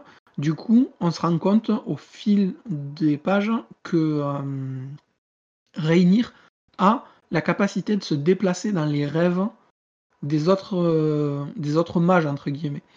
Et comme euh, Lali est un mage et il communique avec Oni via cette espèce de pays des rêves. Euh, Réunir, lui, il tape l'incruste. Donc euh, il voit de la lumière, il rentre et puis il va visiter un petit peu les rêves de, de Lali. Et au début, il, ne voit pas tout de suite Lali, il s'échappe, enfin Lali s'échappe, et il fait la connaissance de Oni. Et c'est comme ça que euh, Oni et Reinir font connaissance avant de se parler pour de vrai via la radio. Parce que de son côté, Oni, il, faut... il a une petite histoire qu'on suit en parallèle et il rejoint sa famille mm, qui, fait partie, dont un des membres fait partie du, des commanditaires de l'expédition. Oui, puis il est toujours. Euh, ça, c'est un truc aussi que j'ai beaucoup apprécié, que je trouve que c'est aussi qu'elle soigne. Bah, il je dis pas que c'est un, dans les premiers tomes, c'est un personnage secondaire, il devient un peu plus consistant dans les suivants, mais elle soigne aussi beaucoup ses personnages secondaires. Enfin, je veux dire, euh, même dans le. Même, enfin, n'importe qui, tout ce qu'elle met dans l'histoire, ça, ça son... c'est bien fait, ça, elle, le développe super bien. Et typiquement, Oni, qui est au début pas trop là, il devient de plus en plus euh, présent, et même s'il n'est pas totalement dans l'expédition, ben, mine de rien, ici, il en fait partie en fait parce que euh, déjà il est tout le temps inquiet pour Turi, donc euh, il essaie tout le temps de savoir comment va sa sœur, donc il est tout le temps en train d'essayer de la joindre ou de, savoir comment elle va via justement via les rêves. Donc je trouve qu'il est de grand frère protecteur et clairement avec la partie magie et mage, le rôle du grand frère protecteur prend vraiment hum, tu vois une, vraie part visuelle dans, la, dans la BD et mais c'est juste trop ouf. C'est une, page quand il arrive, mais franchement, arriver jusqu'à la fin du 2, mais c'est genre trop. Ah ouais, j'adore cette page. Oui, c'est pas, pas, audiophonique, c'est pas audiophonique, mais j'adore cette page. C'est Fab qui a montré la page, hein, précise, parce qu'après on dit que c'est nous qui faisions des faux trucs. Oui, merci. Ah, j'ai trouvé une page où on dirait vraiment un cochon. Le camion, hein, pas euh, Oni. J'apprécie aussi ce, que je euh, ce qui est assez marrant. Alors, je sais pas euh, à quel enfin, à, quelle importance ça va avoir dans l'histoire, c'est Oni, quand il est en, sorte de transe et qu'il euh, contrôle euh, l'animal qu'il contrôle, à un moment il est blessé, et en fait, on se rend compte que les gamins euh, qui le prennent pour un babysitter sont en train d'y faire une super coupe de cheveux, et ils l'ont raté et ils ont coupé l'endroit où il est blessé. Du coup, est-ce que c'est la réalité qui a un impact sur sa transposition astrale ou est-ce que c'est la transposition astrale qui a un impact sur ce qui l'entoure en réalité Je suis assez curieux de voir comment ça va être développé parce que je trouve que c'est ultra, ultra bien fait, pardon, ultra tra. Ah, j'avais même pas fait gaffe à ça, tu vois, mais c'est vrai que je suis en train de revoir la scène. Et... Ouais, je suis en train de regarder aussi parce que je n'avais pas vu. Il faut dire que ce monde des rêves, euh, avec les animaux totems et le côté, bah du coup, euh, c'est quand même un monde des rêves, donc un peu onirique, il est vachement cool et on y est de plus en plus euh, dans les tomes, quoi. Ouais, ça prend de plus en plus de place euh, et c'est de plus en plus expliqué, quoi, et, développé. Au début, euh, ce truc des animaux, on n'est pas au courant et au fur et à mesure, ça se, ça se met en place. Et c'est toujours basé, tout cette représentation des animaux totems et tout, sur tout le folklore scandinave, entre guillemets, et nordique que, que Mina intègre petit à petit. Et comme tu le dis, c'est toujours des petites pages un petit peu encyclopédie. Qui renforcent un petit peu la mythologie autour de ça. On a, par exemple, à un moment, les, les distances de risque un petit peu, euh, tu vois, euh, les distanciations sociales, c'est la même chose. Mais, les gestes euh, barrières, tout ça. Voilà, exactement. où on t'explique que il faut que les humains non, non immunisés se tiennent à au moins mètre des premiers immunisés pour pas être infectés. 3 mètres à partir de la phase d'incubation pour pas pour pas qu'ils infectent les autres. Et euh, les trolls, il faut surtout qu'ils se tiennent à 10 mètres parce qu'il y a les crachats de trolls et tout. Et euh, c'est bah, après, euh, manque de chance, c'est vachement actuel comme, comme sujet parce que voilà, nous on vit la pandémie en, ce moment. Mais c'est des choses qui en fait ont, donné un, un, vrai élan de recherche. Parce que si tu regardes réellement, on n'est pas si loin Mm. qui se passe. mais vraiment, mais même au tout début, dans le prologue du tome 1, quand elle parle, ça commence, ça, ferme un peu les frontières, ça se répand, personne n'est mort, on cherche des petites solutions, mais bon, comme il n'y a, pas eu de mort, machin. Puis les médias qui mentent, puis les médias qui disent ça, le port du masque qui mm. commence à être obligatoire, euh, respecter les distances et tout. Ça fait vraiment, mais vraiment, tout le prologue, moi, je me suis dit, mais c'est quoi Elle avait Mina, elle a déjà vécu une pandémie, elle nous l'a jamais dit, ou elle savait qu'il allait avoir le coronavirus. Enfin, c'est c'est une voyante, elle, elle savait tout. C'est ça. Non mais oui, c'est sûr que là, euh, réel quoi. La lecture prend, enfin, ben, malheureusement tout son sens. Quand tu lis ça, t'es en mode ah bon, d'accord. ok. Et ben nous, on est tous en train de se dire quand est-ce qu'on devient des mages. Moi, j'ai déjà un chat, donc euh, je peux déjà chasser les esprits. Le dire. Elle a tout prévu. Et, euh, Juste, euh, je voulais rebondir sur euh, ces pages là que tu, que tu, dont tu as, enfin, dont tu as reparlé, Fab, les pages un peu documentaires, encyclopédiques. À chaque fois, ce que j'aime, c'est qu'elles arrivent euh, pile au bon moment. Genre, il va y avoir une, une, scène où tu vas avoir un monstre, et genre juste après, enfin, quelques temps après, tu vas avoir une page qui t'explique les différences entre les monstres. Tu vas avoir une scène de magie. Euh, quelques temps, voilà, quelques pages après, tu as l'explication des différents types de magie, etc mais ça fait jamais. Euh, c'est jamais lourd, quoi. C'est jamais en mode quatre pages de texte à lire. Tu as deux petites pages, hop, voilà, je te renseigne et ça te, ça te fixe un peu des trucs sur l'univers et tu, voilà, tu, tu l'intègres de mieux en mieux. Euh. Et je trouve oui, c'est pas des pages chiantes à lire. Ouais, non, non, c'est jamais chiant. Ouais, exactement. Et du coup, moi, je trouve que ça a la force, en fait, de d'être clair et rapide et de pas nous poser genre euh, allez, quatre pages sur l'origine d'un monstre, qu'est-ce qu'il peut faire, etc. Là, il y a vite fait un croquis de dessin de monstre. Euh, c'est deux, trois évolutions vite fait. Et euh, on se retrouve avec l'origine d'un monstre en une page, un joli dessin, parce que souvent c'est sur des doubles pages où Mina propose des dessins euh, vraiment trop beaux, accompagnés d'un petit chat ou des, paysages vraiment très cool. moi, moi, ce tome 2, en fait, j'ai trouvé que il était beaucoup plus rapide parce que euh, le rythme est, beaucoup, plus, beaucoup plus important. Il y a l'exploration en fait d'un seul endroit qui est Copenhague. Il passe un petit peu partout, par l'infirmerie, par le Castellet. Ils étudient tout. Et il y a vraiment l'oppression de la terre silencieuse avec tous les dangers que ça comporte. Euh, je ne sais pas si vous, vous avez trouvé vraiment que le rythme changeait ou si ça vous a pas, ça vous a pas frappé. Euh. Si, si, moi je trouve que clairement dans le, à partir du 2, ça, ça s'accélère ça s'accélère parce que, comme vous l'avez dit, il y a de plus en plus de scènes d'action et tout. Et euh, je trouve que c'est vraiment le tome où tu, tu commences vraiment à trembler pour les personnages, quoi, je trouve. Genre, euh, il y a des moments euh, vraiment où tu es en mode Ah, bon, ouais, d'accord, c'est. C'est pas de la rigolade, quoi, ce qu'ils vivent. Et je trouve que, ouais, vraiment, dans ce tome, dans ce tome 1, il y a tout ce, rythme qui s'accélère et, et du coup qui change en ça du. pardon, dans le tome 2, le rythme s'accélère et en ça, ça change du tome 1. Oui.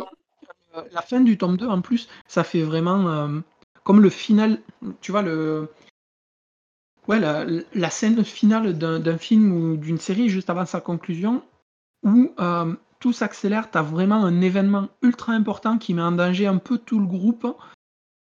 Donc tout le monde va devoir se serrer les coudes. Tu as, euh, sans trop spoiler, euh, il y a quand même les, personnages ben, qui vont être mis un peu un peu euh, au pied du mur et qui vont devoir utiliser de leur capacité. Je pense notamment à Emile, où lui, il va devoir montrer ses, ses capacités d'effaceur en fait. Euh, de nettoyeur. De nettoyeur. C'est euh, nettoyeur avec Arnold Schwarzenegger, évidemment, avec l'effaceur, d'où ma superbe référence. On oubliera ça. Et du coup, on a voilà justement ce passage où, après ce- cet enchaînement vraiment euh, important, super dynamique et tout, eh ben, il y a la retombée, il y a la fin du tome, et la petite transition qui va amener vers le tome 2 avec l'ouverture où tout le monde se repose, mais le danger est toujours, toujours dans un coin et euh, voilà, on n'est pas débarrassé, on ne sait pas à quel moment il peut se pointer ou comment il peut se présenter. Et je trouve que c'est super bien fait. La fin du tome 2 est juste extraordinaire avec la question au personnage où on a une sorte de lettre avec euh, quelques questions qui sont posées à chaque personnage où ça répond et même au petit chat. Et ça Oui, me fait trop mignon. les petites questions au chat. C'est vraiment euh, un petit clin d'œil assez sympa. Donc on, on arrive toujours euh, sur, sur ces fins de tome, tu vois, transitoires où tu finis et c'est cool. C'était une chouette lecture, tu vois. là, t'es prêt, t'as passé ton tome 2, on est prêt à arriver au tome 3. Et euh, t'as hâte d'avoir le tome 3, quoi, parce que faut Mais dire il y a que quand même quand une tu vis l'attente, euh, quand, tu, Ouais. quand tu vis l'attente d'un tome à l'autre, t'es en mode bon, Achilleos, dépêchez-vous. non, je rigole, prenez, prenez votre temps en vrai.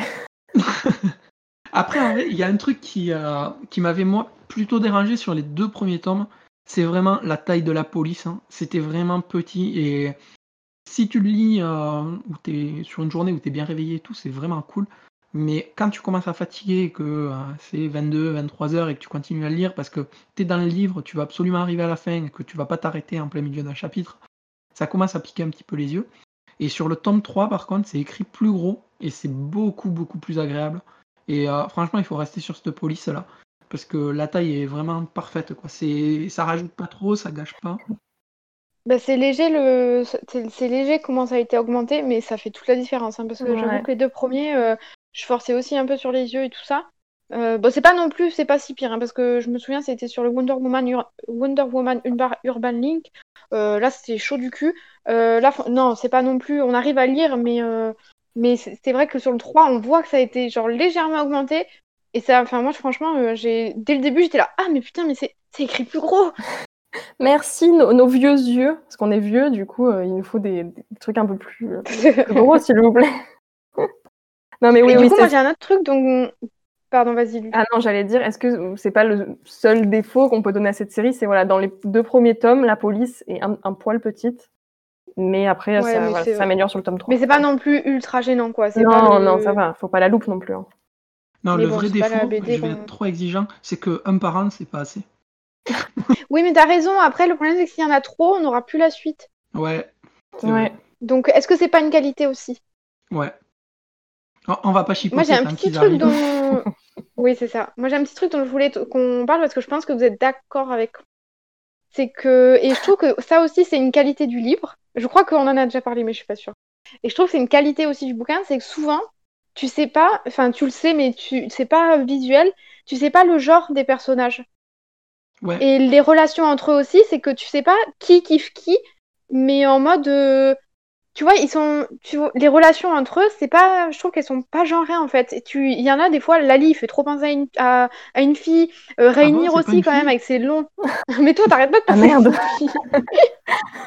Non, non, pour de vrai, Et en fait, mi- pour, pour l'anecdote, euh, ce que tu dis, c'est vraiment vrai. Et euh, moi, Lali, c'est vraiment vrai. au début, je savais pas. Et je, pense, euh, allez, les premiers chapitres, je pensais que c'était une fille.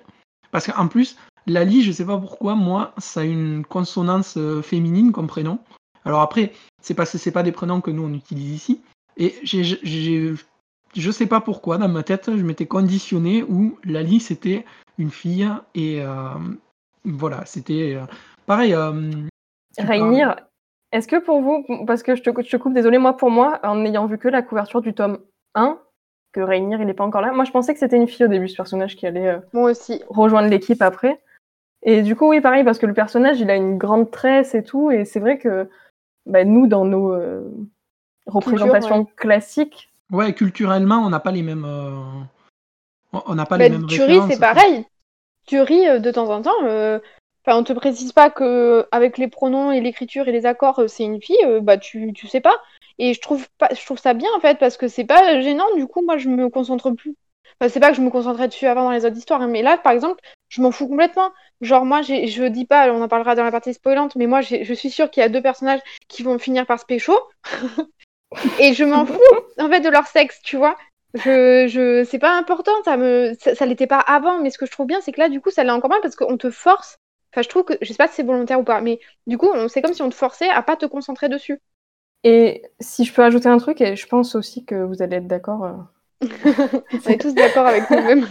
Ce qui est bien, c'est que ça fait pas non plus euh, checklist, genre en mode alors on va mettre le mec qui ressemble un peu à une fille, on va mettre un peu le. Et, ça, mais, mais merci parce que je voilà dans, dans les histoires, j'ai un peu du mal avec euh, oui voilà les, les, les, quotas que tu, que tu ressens en fait. Par un moment, tu sens clairement que bon on a mis euh, le personnage comme ça, et là pour le coup, non, c'est voilà, c'est juste oui, je te dis, je pense que c'est pas. En fait, ouais, je suis même pas sûre que ce soit volontaire ou fait exprès. C'est pour ça que c'est. Et du coup, si c'est le cas, bah, c'est pas poussif, du coup, ça, on s'en rend pas compte. Et si c'est pas volontaire, bah, c'est encore mieux parce que du coup, nous, on est juste là en train de lire notre histoire, on a juste peur qu'il leur arrive un truc et on s'en tape de. Enfin, c'est pas important. Au final, euh, moi, je faisais même plus. Euh, enfin, je, faisais gaffe qu'à leur prénom, quoi. J'ai... Mm. Ça, ça, sonne comme si je faisais attention au genre avant, mais vous voyez ce que je veux dire, quoi C'est que là, du coup, c'est vraiment. Euh, c'est super bien foutu, je trouve, que de ce côté-là. On n'est pas, pas en train de dire que SSS c'est un truc LGBT, hein, mais euh, derrière, il y a quand même un truc. Euh, ouais, mais c'est fait finement, tu vois. Je trouve c'est pas en mode arriver à gros pas. C'est fait, fin, fait fi, finois, finoiement. Pardon, c'était un Bien joué. mais, mais il a rigolé, Fab. si, si, vous êtes encore là, merci de, de nous écouter. mais arrête, c'était un essai. non, non, mais c'était très bon. Euh, au final, euh, ce, que, ce que tu disais, c'est assez vrai parce que ça nous permet de nous concentrer plus sur, euh, sur l'aventure et, les relations en elles-mêmes. En fait, les échanges entre les personnages et tout, tu t'en fiches de quel genre, quel type ou quelle nationalité. En fait, c'est juste la, la situation qu'il y a et que eux vivent que tu, que tu prends en compte. Le reste, tu t'en occupes pas parce que justement, c'est assez cool, quoi. Ça, file et voilà, c'est pas écrasé, c'est pas, t'es pas guidé, on te prend pas par la main pour te dire, t'as vu là, il faut faire attention à ça. Ça, passe. Euh, on en parlera après un petit peu si tu veux dans, dans la partie euh, spoiler. Mais euh, même si la relation comme ça, elle reste telle qu'elle, moi ça me dérangerait pas. Ah non, mais moi non plus. En vrai, je trouve euh, déjà les instants euh, qu'on vit avec eux, ils sont déjà trop choux. Mais il y a mon côté euh, midinette que je ne peux pas taire et qui veut absolument qu'il se passe un truc. Mais oui, c'est très. Même platonique, là, comme c'est, c'est absolument, c'est absolument adorable. Et je pourrais me contenter de scènes comme ça, mais, mais j'ai un petit cœur. du coup, sur ce tome 3, déjà, il est beaucoup, beaucoup plus rapide à lire que euh, les deux précédents, parce que je trouve qu'il y a beaucoup plus de pages sans texte. En fait, c'est très très graphique. Et euh, on, a, on a vraiment euh, toute une cohésion où on sent que les persos ont vécu beaucoup d'épreuves ensemble, ils sont beaucoup plus proches, malgré la différence de, eh bien, de langue, on sent qu'ils se comprennent de mieux en mieux. on voit quand même que Turi a besoin de, de faire la traductrice encore par moment pour euh, les passages un peu tendus. Mais on sent qu'on a vraiment euh, une cohésion de groupe qui s'est créée. Et euh, je trouve que il, est un petit peu plus un petit peu plus léger en fait comparé aux deux autres. Ah, tu trouves plus léger toi? Ah ben, Justement, moi j'avais noté qu'il était plus sombre parce que tu vas avoir des persos blessés, Lali qui est un peu déprimée et on dirait qu'il a un mal-être, Rainir qui a aussi une sorte de pseudo-dépression. Euh, et Ouais, enfin, je trouve que justement, euh, il est, je trouve plus sombre. Il se lit plus vite, mais il est plus sombre. Ouais, moi aussi, j'ai trouvé qu'il était assez, euh, même ouais, pesant, comme tu dis, dans l'ambiance. on sent qu'il commence à être pas bien, quoi, les personnages, je trouve. Ouais, mais moi, je suis d'accord avec vous, mais j'ai trouvé que cette partie-là où c'était beaucoup plus tu vois, un peu, pas oppressant, mais euh, ouais, un, peu euh, la dépression, le mood de vouloir retourner chez soi, etc.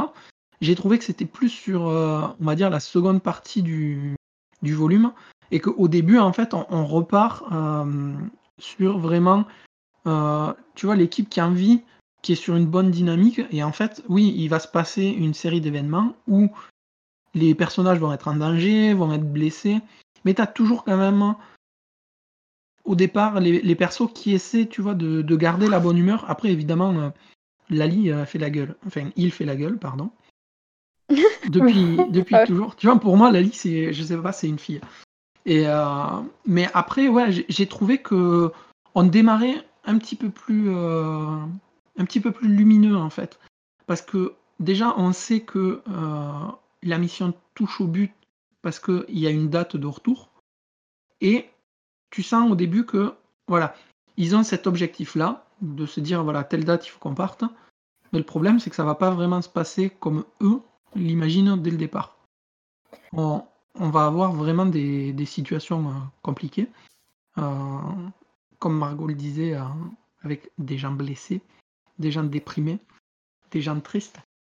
Et, on va surtout avoir un passage qui est assez intéressant en fait avec Reinir qui, pendant une exploration, va casser le cadre de un cadre, un vitrail en fait, qui fait part euh, de la religion orthodoxe, si je dis pas de bêtises. Euh, je suis pas 100% sûr, mais. Ouais, je pense que c'est ça. Il va en fait dans ses rêves retrouver Oni et ils vont trouver une église avec une âme qui y habite. Donc, je vais pas en dire beaucoup plus parce que euh, c'est quand même assez important tout ce qui se passe après. Donc, on va garder ça pour la partie full spoiler. Mais euh, globalement, moi j'ai trouvé que ce tome 3 était, euh, avait un démarrage un peu plus euh, un peu plus gai que les deux autres, mais que à partir de la moitié, comme Margot le disait, c'était beaucoup moins agréable. Je sais pas vous, du coup vous l'avez pas pas du tout vu et vécu comme moi. Je vous laisse la parole parce que je suis assez curieux du coup. Euh, moi, tu vois, le côté lumineux, maintenant que, enfin, maintenant que tu le dis, je trouve que c'est surtout dû aux colos qui sont utilisés en les feuilletant, là, tous, euh, tous d'affilée comme ça. Je trouve que dans, dans le tome 3, elle utilise des couleurs un peu différentes et qui euh, font, enfin, pour moi, font une ambiance un peu plus lumineuse et colorée. Mais après, je rejoins assez Margot sur le, les personnages. Je trouve qu'il ouais, il y a quand même quand même un côté plus plus je sais pas, pas, triste mais plus ouais pesant je trouve sur là on sent que je sais pas moi je l'ai plus ressenti comme on sent qu'il commence à avancer dans l'expédition et qu'il y en a certains qui ouais sont pas bien euh, qui se parlent plus trop et tout enfin non si, je suis d'accord, je l'ai plus vu comme ça. Effectivement, le début un peu lumineux, euh, c'est pour moi euh, clairement dû à la colo. Parce que, effectivement, si on te rejoint Fab, c'est hyper lumineux, quoi. Oui, il y a des couleurs beaucoup plus pastel. Euh. Après, moi, moi j'ai trouvé que mais d'un coup, ça va être euh, super sombre, quoi. Moi, tu vois, j'ai trouvé que c'était lumineux parce que tu commences le tome et euh, le premier truc qu'ils font, c'est assez léger, c'est se chamailler pour trouver un nom au chat. Et du coup, partant de là, après, t'as chacun qui essaie d'apporter, de, tu vois, d'apporter un, petit côté pour sais pas, pour, se redonner un peu de morale. Euh, après, oui, je vous rejoins sur, euh, l'attitude des personnages qui, eux, ont, euh, vraiment le mood de il y de l'expédition. Mais je sais pas. Je sais même pas si c'est tant il y en a marre de l'expédition. Enfin, si, il y en a certains, c'est ça. Mais on dirait plus aussi qu'il y a un truc qui. Je sais pas, je j'arrive pas à définir, mais. Bah, y a, y on dirait clairement un mal du. Ouais, il y a une tension, mais mais pas parce qu'il y, a des membres du groupe qui sont forcément pris la tête, il y a juste, je pense, ouais, euh, je sais pas, comme si, euh, oui, comme si justement ils savaient que ça touchait à la fin, je sais pas. Ben, on en parlera dans la partie spoil, je pense, mais oui, il y a Lali, il a un truc, et du coup, euh, c'est pour ça qu'il y que c'est surtout ça, en fait, qui gêne dans le groupe. Enfin, pas qui gêne, mais qui, qui, qui voilà, tu le dis au début, ils sont en train de se chamailler pour le chat, mais ils le font, sauf Lali, Lali, il est pas bien, et et du coup, il n'y a que les autres qui sont en mode. Euh, mais Lali, il a le mal du pays depuis euh, deux numéros déjà. Ça fait plusieurs fois qu'à chaque fois il dit Ouais, moi je serais mieux chez moi, je veux rentrer chez moi. Ouais, mais est-ce que c'est vraiment dans du pays? Parce que c'est aussi un truc de d'asocial, moi je trouve. Enfin, pas d'asocial, mais il y a aussi le côté, il y a des gens beaucoup trop proches de moi, quoi. Ah ouais, ah, mais c'est marrant parce qu'on a. Enfin, moi, parce qu'à chaque fois, ils se tirent faire l'éclaireur à des moments où justement il y a des. Je trouve il y a de la cohésion, donc c'est comme s'ils voulaient pas, en fait, je trouve, rentrer dans, dans ce groupe. Ben, euh, moi, pour le coup, c'est bien parce qu'on a trois visions. Et bon, du coup, c'est ouais, c'est mini spoil. Euh, bouchez-vous un petit peu les oreilles. On va pas tarder à rentrer. Ouais, on va commencer là. Oui, parce que là, on est au tome 3. Donc, si vous êtes là, c'est que vous avez lu le 1 et le 2 et le 3. Enfin, bref. en fait, on va dire que euh, ce tome 3 est quand même vachement plus rapide à lire il apporte, euh, ben, comme vous l'avez entendu, une lecture qui est différente suivant la personne, parce qu'on est trois, on n'est pas, on n'a pas tous euh, vécu le même type de lecture.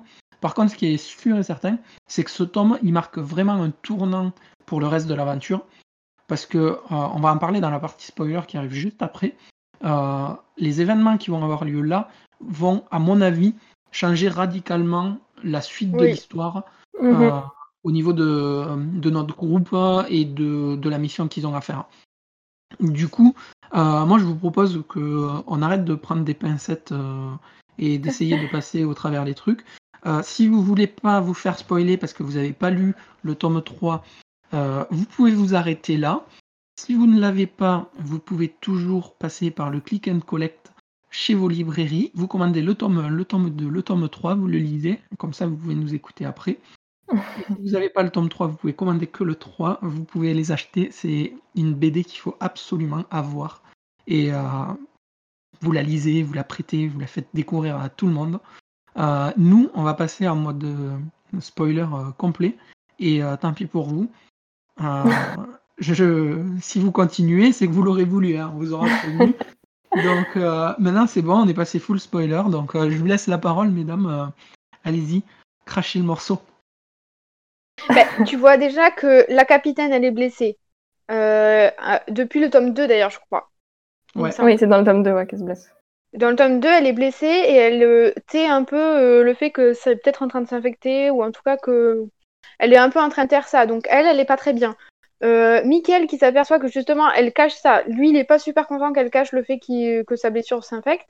Lali euh, et Emile, qui sont normalement, euh, même s'ils se comprennent pas et que Lali est un peu antisocial, bah, ils ont quand même une relation un peu mignonne. Et là, dans le 3, bah, franchement, euh, ils, se font, ils se font pas la gueule, mais ils ont des relations hyper tendues.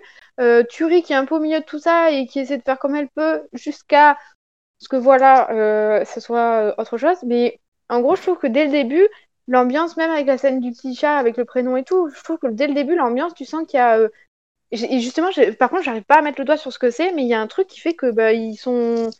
Ouais, c'est pas, euh, pas la top éclate qu'on avait dans les premiers, euh, dans le début où c'était clairement déboulé. Là, euh, bah, ils ont fait l'expédition, ça commence ça commence à peser, quoi. Est-ce que moi, du coup, comme avant, avant qu'on passe à la partie spoil, j'allais dire, mais est-ce que Lali, il est pas un peu au début pas bien parce que il manque un peu de reconnaissance, enfin pas de reconnaissance du groupe, mais au début, en fait, le, le tome 3, il s'ouvre sur on est d'accord que c'est Lali qui rêve, qui, ils sont tous là, ils lui disent ouais, euh, bravo et tout, euh, ouais, on va fêter ça, et même lui, il a grave de l'assurance, genre euh, Thury, elle lui dit oui, tout le monde est en train de te dire que c'est trop bien, et il est là en mode grave confiant, il a une tête qu'il a jamais d'habitude, en mode oui, j'ai pas besoin, pas besoin qu'on la traduction. et après, il se réveille, et en fait, il voit que tout le monde est en train de se chamailler sur le nom du chat, personne le calcule, ils sont en mode oh, t'es réveillé, alors qu'en fait, dans le tome 2, il les a quand même bah, sauvés, je crois. Et je suis passé, en fait, c'est pour ça que j'ai pas eu la même lecture, mais en fait, les premières pages, je l'ai pas du tout pris comme un rêve. Et en fait, là, je viens de feuilleter et ouais, carrément, c'est un rêve. Oui. Du coup, euh. Et du coup, c'est pour, ça c'est pour ça que je comprenais pas pourquoi tu disais lumineux. Ah, mais ouais, non, mais en fait, du coup, ça m'a complètement faussé le début de ma lecture, ça. Donc, euh, mais il y, a, y, a, ça, et je pense aussi que le truc qui s'est passé un moment dans le tome 2, où je crois que c'est un peu planté et que ça lui a rappelé, euh, je crois que c'est dans le 2, où ça lui a rappelé des souvenirs euh, un peu, un peu mauvais. Je pense que depuis le début, il est déjà qu'il est pas super sûr de lui et qu'il aime pas forcément les, les, actions, les interactions sociales. Je pense que là, le fait que justement, il est pas forcément, enfin, qu'on reconnaît pas trop le fait qu'il de son, enfin, de son boulot, ben, ça le pousse à être pas bien, quoi, et à vouloir rentrer chez lui. Ouais, je suis d'accord. Et puis, euh, alors du coup, pareil, on arrive sur le relationnel des personnages. Il y a vachement aussi le côté avec Émile, parce que voilà, du coup, c'est ça qu'on est là en mode euh, en extase sur ça depuis tout à l'heure, c'est qu'il y a une, une relation qui se crée entre allez, É- ils sont trop mignons. Émile et Lali. Mais oui, non, mais nous, on veut qu'ils. On les ship, quoi. Mais. Et euh, mais il y a une relation qui est, qui est, enfin, on peut pas la nier. Alors, est-ce que c'est de l'amitié? Est-ce qu'il y a une attirance? Est-ce que, enfin, ça, on peut l'interpréter, je pense, comme on veut, et aussi c'est ça qui est cool. Mais euh, il est vachement bizarre vis-à-vis d'Émile, comme si, voilà, Émile lui rendait pas trop. euh, Enfin, je sais pas comment dire. Il, il y a un truc. euh, Mais moi, je sais pas hein. si c'est ça. Je sais pas si c'est ça. C'est plus. euh, J'ai l'impression que comme il est taciturne par rapport à tout ce qui se passe, bah du coup, il rejette un peu Émile et au bout d'un moment, Émile, ça le saoule. On est trop en train de, ouais, de faire un truc Mais- genre euh, Ah, mais thérapie. La théorie de la partie qui n'a aucun, euh, aucun truc dans l'histoire, tu vois. Mais euh, il y a une scène où euh, il lui dit ah, Allez, on est amis, Oui, hein, il je sais que comprend tu comprends ce mot. Et Lali, il se retourne et il lui dit euh, en finnois, l'autre du coup il comprend rien, mais il lui dit Tu ne comprends rien. Genre, je suis en mode, Ouais, et ça, désolé, c'est mais- notre euh, truc de, de, de, ch- de ch- Oui, mais je suis d'accord avec Fab. Si jamais ça va rester comme ça leur relation, euh, c'est pas gênant. Mais en vrai, Non, c'est- tu, peux pas faire comme si ça existait pas. Il y, a- il y a vraiment un truc de. Ils passent leur temps à se toucher, les- à se recoiffer, l'autre qui veille sur le sommeil de l'autre, et puis ils se taquinent, et puis machin. Non, mais ils sont grave mignons. Moi, je suis désolée. Il faut qu'ils. Il y a un dos, il y a un truc à faire là. Et, euh, du coup, on a, on a cette relation-là qui, est, qui a quand même son importance parce qu'on le voit au, au fil des tomes. Et ça, malgré tout, ça a toujours son importance parce qu'il y a toujours des cases spécifiquement dédiées à Émile et à oui, Lali. oui. Euh, que ce soit dès le tome 1 où ils font leur connaissance dans le train, où euh, Émile euh, il, il borde Lali un petit peu dans sa couchette. Euh, Ah, mais oui, c'est si mignon. Ah, mais cette, cette scène, elle est mais, tellement Jusqu'au tome 3 où en fait euh, Émile il va quand même essayer de, de prendre des nouvelles de, de Lali à chaque fois. Euh, Attends, attends, attends. on a ce J'ai bugué. on, on a cette espèce de, de relation qui est là. Mais euh, comme Margot le disait, je pense qu'il y a aussi le fait que euh, Lali soit dans le, dans le bad mood, entre guillemets, du fait qu'elle se soit trompée en donnant. Il, se soit trompé, pardon. Il se soit trompé en donnant le- un lieu de campement qui en fait était pas safe pour l'équipage et ils ont dû partir un peu en catastrophe. Ça y a fait penser à euh, son expérience dans l'armée où il a eu le, un peu le même, le même truc, où euh, il a donné de mauvaises indications d'éclaireur. Et euh, il se justifiait en disant Oui, mais moi, c'est la première fois, donc c'est pas trop grave. Et il y a un lien qui est fait par Oni qui parle avec Émile et qui lui dit Oui, mais c'est ta mère ou ta grand-mère qui a eu euh, la même chose et qui a eu des problèmes. Et c'est pas. Il suffit. Enfin, même une seule fois, ça suffit pour euh, mettre tout le monde en danger. Donc il y a une espèce de vécu un petit peu, euh, un petit peu en parenté avec ses ancêtres qui font que peut-être il, il a ce, ce bad mood là. Mais on a quand même dans ce tome l'exploration qui a encore sa part. Mais euh, là, le tournant dont on parlait tout à l'heure, euh, on apprend un petit peu que certains esprits sont en fait des fantômes qui peuvent être redirigés et peut-être que Réunir pourrait être la clé pour libérer ces esprits qui, hantent les lieux et tout ça du monde silencieux. Donc c'est là où il rencontre euh, la vieille dame dans l'église. Euh, moi j'ai beaucoup aimé ce passage, je sais pas vous, euh, où euh, Oui, il est avec lui et ils sont en train de boire le thé dans une église un petit peu euh, Oui, dans, dans le pays fait. des rêves. J'ai trouvé ça plutôt cool. Bah, j'ai bien Et- aimé, moi, le fait que ce soit amené comme euh, un potentiel danger. Et puis, t'arrives à une scène où on prend le thé et en fait, c'est pas du tout ce que ça semblait être et que c'est plus quelqu'un qui a besoin d'aide et que. Et voilà, mais euh, t'as quand même Oni qui est hyper méfiant, genre, mais non, on va pas aller boire le thé, il est peut-être empoisonné par euh, l'esprit. euh. Rainier, il est trop content, il est en mode tout sourire et tout, et Oni, Oui, il regarde a, le thé, et en le plus, gâteau il a mode- le thé. Et, euh, et puis dans ce tome aussi, il faut le dire, il y a un peu l'apparition d'un, d'un, je sais pas, on peut dire grand méchant, quoi, non? D'une Ouais. entité, ouais, qui est, bah, qui est sur la coupe d'ailleurs. Ouais. Une espèce de cheval, cheval. squelette fantomatique, qui, du coup, bah, est quand même assez mystérieux, quoi. Dans ce tome-là, on... Et parle, surtout, s'exprime. Ouais, parle. Ouais, c'est... Il est teasé depuis euh, le passage euh, de l'équipe à Oui. Copenhague, où en fait, j'ai l'impression, alors je sais pas, peut-être c'est moi qui interprète encore euh, un petit peu trop, mais euh, j'ai l'impression que euh, cette, entité-là, c'est euh, l'amas de tous les fantômes euh, qui n'ont pas de, qui n'ont pas trouvé de voie pour s'échapper, qui, euh, en fait, euh, il y a aussi des flashbacks qui parlent d'un espèce de vaccin qui stoppe la propagation du virus, mais qui a un effet secondaire Ah, et tu penses que ce serait les. et je, ouais, je Ah. pense que c'est les gens qui ont pris le vaccin qui Le- en fait Ah oui, auraient, euh, en fait, ils sont morts entre guillemets. Ils ont été sauvés du ça. virus, mais leurs âmes sont pas euh, libérées et du coup ils errent là. Et à un moment, l'entité, elle vient affronter Lali et tu as plein de bulles où dans les oui, bulles de voix dit, différentes. Ouais, je veux rentrer chez moi, j'ai pas à être Oui, ici. oui. Est-ce que tu as Ah Ouais. putain, t'as trop dis, raison. Est-ce que ça pourrait pas être, tu vois, un espèce de pêle-mêle de toutes, de toutes ces âmes qui a pris forme euh, un peu euh, d'une créature euh, un peu bizarre, étant donné que là en plus on parle avec la dame qui est prête à aider Rainir à raccompagner les âmes et à les libérer. Je me suis dit, tu vois, peut-être il y a un truc. euh, Peut-être qu'il y a un truc comme ça, ouais. Après, je sais pas, peut-être c'est moi qui Mais- extrapole aussi parce que Ça- Non, non, franchement, ça, pas ça- ça serait quand je probable. euh, comme ça, tu vois. Non, Bah, parce que Alors- je trouve que tu sens bien le. Moi, je pensais aussi que c'était plusieurs esprits parce qu'à un moment, justement, il y a les bulles où tu vois que c'est plusieurs euh, personnes qui s'expriment. Mais euh, je pense, je, c'est justement, je me demandais euh, peut-être pas à quoi servait, mais à quoi ça, où ça allait en venir de ces deux pages de flashback où il parle de ce vaccin qui est à la fois sauve du virus, à la fois tue les gens. Donc je me suis dit, euh, il va y avoir un truc et c'est bah, c'est peut-être ça en fait. Ouais, c'est peut-être ça. Et euh, sinon, bah, il y a peut-être ça, mais il y a aussi un truc bizarre. C'est alors déjà dans le tome 2, euh, quand ils sont dans le monde des rêves, là, Oni et Lali, euh, Oni dit à Lali, euh, nous sommes à nouveau sa cible. Et du coup, bah, on Oui. ne sait pas ce que c'est. Et pareil, dans le tome 3, à la fin, là, où il y a la scène où euh, Oui. Émile montre la fleur à Lali, euh, Lali, il est pas bien. Il dit oui, on avait, une- on avait à nouveau une belle vie, et maintenant, euh, tout ça va se produire une fois encore.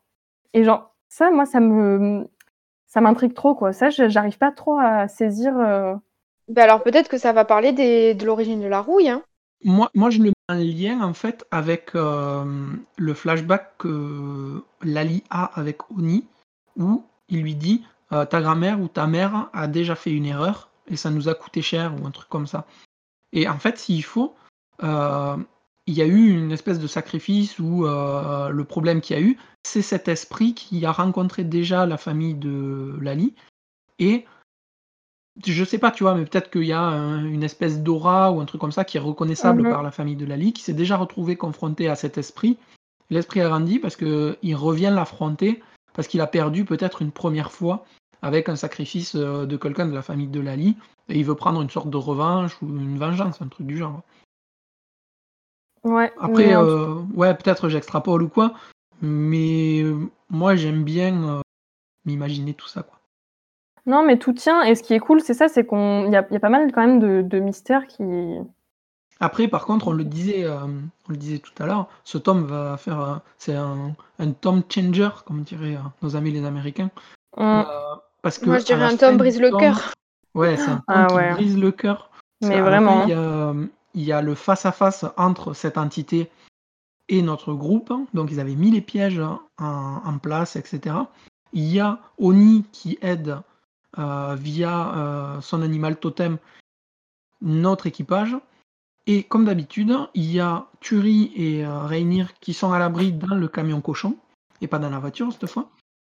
Euh, sauf que euh, un, des, un des méchants qu'on avait déjà vu, mais qui apparemment a grandi, s'introduit dans le camion et va blesser Turi. Le problème, que c'est Thierry, que elle est pas immunisée. voilà, le problème, Mm. c'est que Turi, elle n'est pas immunisée. Mais ce qu'on nous dit au début, c'est que tu ne peux contracter la rouille que par inhalation. Et que quand il est, euh, quand il est dans l'air, il ne se transmet que de haute à haute, mais par la voie euh, aérienne. Et là, Turi, elle se fait blesser, mais elle se fait toucher en fait. Enfin, elle se fait, elle s'égratigne. Donc, l'équipage se dit bon, c'est une égratignure, on va la soigner, et ça va, ça va le faire. Sauf qu'en fait, euh, pas du tout. Et là, c'est le drame. Mais après, je sais pas si, je sais pas si, je sais qu'ils disent que c'est par l'air, mais euh, ils disent aussi, je crois que c'est qu'en gros, si tu as une blessure ouverte, parce qu'à un moment, justement, je crois que c'est la capitaine. Ouais, Non, c'est qui est mordu. Il y a quelqu'un qui est blessé, qui est mordu, et en gros, quelqu'un lui dit, mais c'est bon, t'es immunisé. Et il y a quelqu'un qui dit, c'est heure- oui, justement, heureusement que t'es immunisé, parce que une, en gros, toucher, c'est pas gênant, mais par contre, une plaie ouverte, là, c'est un peu plus risqué. Et malheureusement, ben, Turi, c'était une plaie ouverte. Ouais, du coup, vous vous doutez bien de ce qui se passe. À la fin, euh, mais Turi. cette scène où elle Ah met- là là. Turi Mais en gros, déjà, euh, on voit le petit chat qui commence à se méfier d'elle. Moi, ça, ça m'a brisé le cœur. Je suis désolée, mais le petit chat qui feule sur Turi, ça m'a brisé le cœur. ouais, j'avoue. En fait, ça, ça arrive, euh, on va dire, euh, à peu près à la moitié du tome que hum, Turi se fasse blesser. Et tout le reste du tome, en fait, on reste dans l'incertitude parce qu'il y a la blessure de Turi, mais il y a aussi la blessure du capitaine. Du coup, Mikel, il est entre deux pour surveiller un petit peu euh, l'évolution de- des blessures. Mais attends, mais ils, ils- ils le savent euh, Oui, ils le savent que Turi est blessé, je me rappelle, je me rappelais plus. Oui, oui, que Si, si, ils le Ouais. savent. C'est juste qu'ils disent, ils disent aux, aux gens de pas le dire à son frère, à Oni. Oui, voilà, ils le disent pas, il, veut- il faut pas qu'Oni le sache. Voilà. Et en fait, Oni, on lui demande de, on demande de pas donner de nouvelles de Turi à Oni, parce que Oni, suite à l'aide qu'il a apportée via la voie astrale à, à Lali, il est dans le coma en fait. Donc il, il ne se réveille pas. Et quand il se réveille, il est vraiment au bout de sa vie. Tu sens qu'il a utilisé toute son énergie et tout. Et, euh, et c'est à peu près au même moment où, Turi, elle se rend compte que elle est infectée et que euh, elle a plus d'autre choix que, Bah, mourir. que de se transformer quoi. Et c'est à ce moment-là que elle parle. Elle a un moment qui est vachement touchant avec euh, Rhaenyra, où ils échangent euh, un petit peu sur euh, un Rhaenyra qui a pas le moral, qu'est-ce qu'il doit faire et tout. Et Turi, elle sait qu'elle est blessée, elle sait pas ce qui l'attend, et pourtant elle essaie d'y remonter le moral. Et Mm. on a droit au flashback là, un petit peu avec Oni et Turi, et c'est là que on voit la relation que les deux ont, jusqu'au moment où Turi va se rendre compte que, ben, euh, comme on le disait, elle est infectée et euh, elle décide euh, eh ben, de mourir. Ouais. Bah, elle décide de mourir par elle-même, surtout, en fait. De partir, et la scène est vraiment euh, bah, terriblement poignante, quoi, parce qu'elle elle regarde les autres et tout, et elle leur dit rien, quoi. Elle enlève son masque et elle part, et, clairement, euh, les eaux. personne n'était prêt, quoi, je pense, parce que c'est tellement rapide. Enfin, très personnellement, je, moi je vous le dis, je pensais que si un personnage allait mourir, là, je pensais que c'était euh, Si- Sigrun. Je sais Ah, pas, Euh, de, de par son tempérament un peu de feu et tout, je me disais, bon, elle, elle, elle prend vachement de risques et tout, donc, je sais pas, je, la- je la voyais, je me disais, peut-être qu'elle va Moi, mourir. c'est... Ouais, moi, c'était plus parce qu'elle cachait sa blessure et qu'il commençait à parler d'infection. Ouais, moi j'aurais plus dit, euh, ça aurait pu être euh, Sigrun ou Émile, parce que c'est tous les deux un peu des têtes brûlées, tu vois, et euh, Mm. en combat face à une entité ou un truc comme ça, sur un malentendu, se serait sacrifié ou autre. Mais Oui, et puis euh, surtout que dans le tome 2 et 3, il y a déjà il y a des scènes où euh, voilà, ils, ils prennent cher. Quoi. La scène dans Ouais. le tome 2, à la fin, où Sigrun, elle est dans l'eau, il y a l'espèce de créature. Enfin, Oui. il, il, pa- il- il passe à pas beaucoup. quoi. Et finalement, bah oui, c'est c'est Turi qui est celle euh, qui prend un peu moins, le moins de risques dans l'histoire, qui du coup euh, part et, Mais et- et part, après- part très vite. Quoi. Moi, je pensais qu'on allait la. Bon, est-ce que je sais pas si ça aurait été mieux, mais qu'on allait limite la suivre un peu dans les bois ou... mais, ou est-ce que ça aurait Ah été non, mieux? mais Je pense coup, pas. Mais... euh, je trouve. Bah non, du coup, je trouve que cette scène est encore plus poignante parce qu'on est un peu comme les, le- les autres membres de l'équipage. On est là en mode Ah, mais c'est comme ça qu'elle décide d'en finir, c'est comme ça que Mhm. c'est vraiment arrivé. Est-ce que vraiment ça vient de se passer? Mais puis- après, moi, par contre, je suis surprise que vous, vous vous attendiez à la mort d'un personnage parce que honnêtement, euh, moi, ça m'a. Ça... Mais je m'attendais pas du tout à ce qu'un personnage meure. Mais genre, aucun. Je me suis dit, au pire, ils, ont- ils vont être blessés et ils vont euh, souffrir un peu. Je me suis jamais dit qu'un des personnages. Je sais con, hein, c'est ultra naïf. Mais moi, je, je m'attendais vraiment pas à la mort d'un personnage. Pour moi, c'était là, ils faisaient leur petite équipée pour aller chercher des bouquins. Et je te jure, j'ai- oui, il y a du danger. Je, je savais qu'il y avait un truc. Mais je pensais pas qu'un un personnage allait mourir. Vraiment pas. Je, je me disais, bon, bah, ils vont être blessés, ils vont en chier un peu. euh, Ça va parler, euh, je sais pas, sauvetage, soignage. euh. moi, je suis trop dans Animal Euh, Crossing. Bah, c'est ça. Ils vont pêcher, ramasser des fruits. non, non, mais en vrai, moi, je, en fait, je m'attendais pas vraiment à la mort, mais je me disais, bon, on est quand même dans un univers euh, hyper euh, dangereux, donc peut-être que ça pourrait arriver, mais je, je m'y attendais pas forcément. Euh, J'attendais pas la mort de, de Sigrun, mais. moi, je suis pas très pour les personnages qui meurent, donc j'ai toujours un peu d'espoir. On voit jamais le corps de Turi. Ah ouais, ouais, mais non, mais il y a On son. Si, tu la vois, tu vois son. Tu... Oui, mais tu vois son, taux- son âme un peu oiseau là. euh, Oui. Oui, Et cette vois scène, elle mais- Oh là là, elle Ah, mais putain, scène. mais avec le frère, et puis avec. Ah, mais moi je On est suis. dans les pays Le frère là qui est à moitié. faut, euh, elle est tombée dans l'eau gelée, elle est congelée. Arrête, en elle est Ah morte. ouais. d'otage et en fait, l'arc 2, ce sera Turi qui, sera, qui se décongèle. Non, mais oui, non. Mais Non, du mais coup, après, quand même. Je ne fais pas trop d'illusions parce que euh, c'est c'est Non, une- non, histoire je- de, je de pense spéculer pas. pour rien là, mais euh, c'est c'est vraiment un arc marquant parce que juste au moment où elle part, on a euh, Oni qui se réveille de son espèce de coma Oh ouais. et à ce moment-là, tu sens que il sait quelque chose. Parce que même s'il n'a pas 100% sa tête parce qu'il est éprouvé et tout, il sait quelque chose et pourtant il dit rien parce qu'il veut pas inquiéter les gens de l'expédition. Et euh, du coup, je sais pas trop vers quoi ça va amener parce que le personnage va obligatoirement évoluer.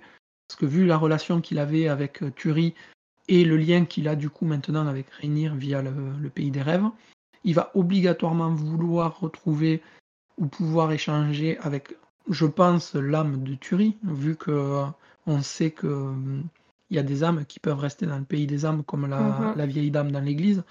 Donc j'aimerais bien le voir euh, intégrer peut-être l'histoire ou avoir un, pas, un pan avec euh, lui et, et son histoire. Tu vois, le, un peu l'évolution. Mais euh, en fait, euh, Bah, ce- cette perte-là, elle va amener, euh, je pense, une grosse évolution des personnages. Et, bah, déjà, il y a plus le, il y a plus le, enfin c'était quand même la traductrice. Moi, ce que Oui, je c'est que là, du coup, il y a plus personne pour faire, enfin plus personne. Il y a plus personne pour faire le lien entre eux. Mais C'était celle qui, comme tu disais, arrondissait les angles et, et non seulement permettait de se comprendre, mais arrondissait les angles. Euh, là, il y a, y a, y a, y a personne, quoi. par contre, il y a je crois, les petites trois fiches avoir un fait. Et, pardon, il y a toutes les petites fiches qu'elle a fait pendant le pendant son pendant les premiers tomes où nous on les a à la fin des tomes avec la correspondance des mots, tu sais. On le voit Oui. euh, à plusieurs moments qu'elle rédige des petites fiches, donc ils vont peut-être pouvoir communiquer par ça, mais après je suis d'accord sur Ouais, le fait mais- que il n'y a pas de il a plus personne qui peut interpréter quoi. Franchement, rien que ah, quand ils se rendent compte euh, de sa mort, euh, ils essayent tous de se parler. Il y a Lali qui, qui veut rester parce qu'en gros, il veut s'assurer que, que l'âme de, de Turin n'est pas perdue. Et du Mm. coup, ils sont tous là en train de lui parler, et- mais, mais il, comprend rien, quoi. Personne ne comprend. Et, et déjà là, tu sens que, que, Ouais, pour la suite de l'aventure, euh, même si, euh, comme tu dis, elle a fait des petites fiches, euh, je sais pas si ça suffira, quoi. Mais en plus, euh, il n'y a pas que la mort de Turi qui va changer l'équipe. C'est surtout Mm. que Lali et Emile, qui est resté pour protéger et surveiller un peu Lali le temps qu'elle accompagne l'âme de Turi, ils se retrouvent séparés de Mikkel, euh, Reinir et, et Ti- Euh, Tigrun. euh, ouais, Sigrun. Sigrun, pardon. Tigrun, n'importe quoi. Euh, ouais. Et de Sigrun, du coup, on se retrouve avec deux équipes. Et là, Emile et Lali ils vont se faire attaquer par l'entité à nouveau. Et ils vont être pourchassés par un peu tout- toutes sortes de démons différents, jusqu'à être totalement isolés. Et Lali, en protégeant Emile, va, euh, va faire une, une sorte de bulle d'aura qui va couper un morceau de, de glace et ils vont se retrouver à la dérive sur l'océan. Mm. Enfin, sur l'océan ou un lac. euh, Et ça, c'est bon, la dernière Oh page. Ouais, ça, c'est la dernière page, ouais, c'est ça. Et ça, Avec ça, Lali inconscient et, et Emile qui est là en mode euh, réveille-toi, machin. Et du coup, je, je- enfin, je pense que le tome 4 va vraiment, euh, tu vois, va, va nous faire voir un petit peu comment les conséquences de tout ce tome 3 et va vraiment marquer le début de l'aventure numéro 2, justement, que nous, on aura dans euh, deux ans, au rythme de, de Mm. parution. Le tome 4 l'année prochaine, imaginons. Le tome Ouais. 5 euh, l'année d'après. Mais du coup, je, je suis vraiment curieux, tu vois, de voir l'évolution que le groupe va prendre et que l'histoire va prendre. Parce qu'au final, là, exit euh, toutes les questions de rouille, d'expédition, de livres et tout ce que tu veux. Là, en fait, ce qu'on veut, c'est savoir les personnages, qu'est-ce qu'il en est, qu'est-ce que. Enfin, Et puis ils sont comment ils vont séparés. évoluer, quoi. Oui, là, ça y est. séparés ouais. et... et surtout, ouais, comme tu dis, euh, limite les livres, on en a, enfin, c'est pas on en a plus rien à foutre, mais on en a plus rien à foutre. Ah oui, là, clairement, ça passe. euh, Et même. euh, Enfin. oui, Là, tout, on quoi. veut, ouais, on veut Là, on, ce que c'est on- cette entité. euh, on se demande même, voilà, Lali, euh, ben, dans quel état il est, quoi, parce qu'il est. euh, Il est Il est inconscient, donc euh, moi, sur le coup, j'étais en mode. Ah non, vous allez pas me, Bah- pas me le tuer lui aussi. Non, je pensais pas qu'il. Oui, c'est trop beau, c'est Ah oui, oui. Mais euh, moi, je pense pas qu'il soit mort, mais je me suis dit, imagine, il a fait comme euh, Oni dans le milieu du tome, il a utilisé trop d'énergie psychique et il est dans le coma. Mhm. Et du coup, c'est à Ouais. Émile de se trimballer euh, Lali inconscient.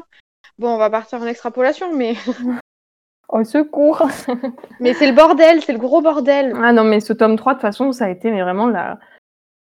Bah, la enfin, ça a continué à monter, quoi. De toute façon, Stand Still Stay Silent, je sais pas voilà, si vous l'avez compris ou non, mais ça monte euh, de tome en tome, et ce dernier tome est vraiment. euh, Enfin, ce dernier tome sorti pour le moment, euh, la fin, euh, il y, a.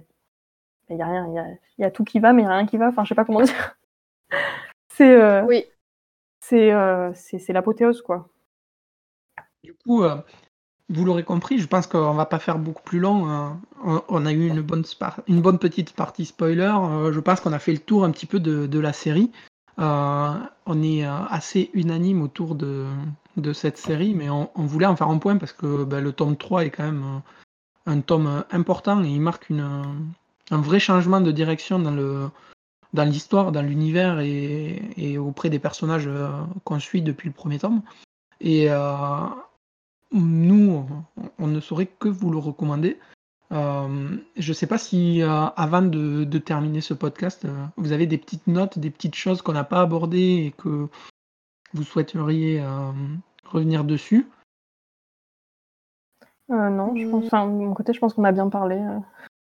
Ouais, je pense aussi, juste que, ouais, c'est une série qu'on voit pas beaucoup tourner, je trouve, quand même. Euh, pas énormément, mine de rien.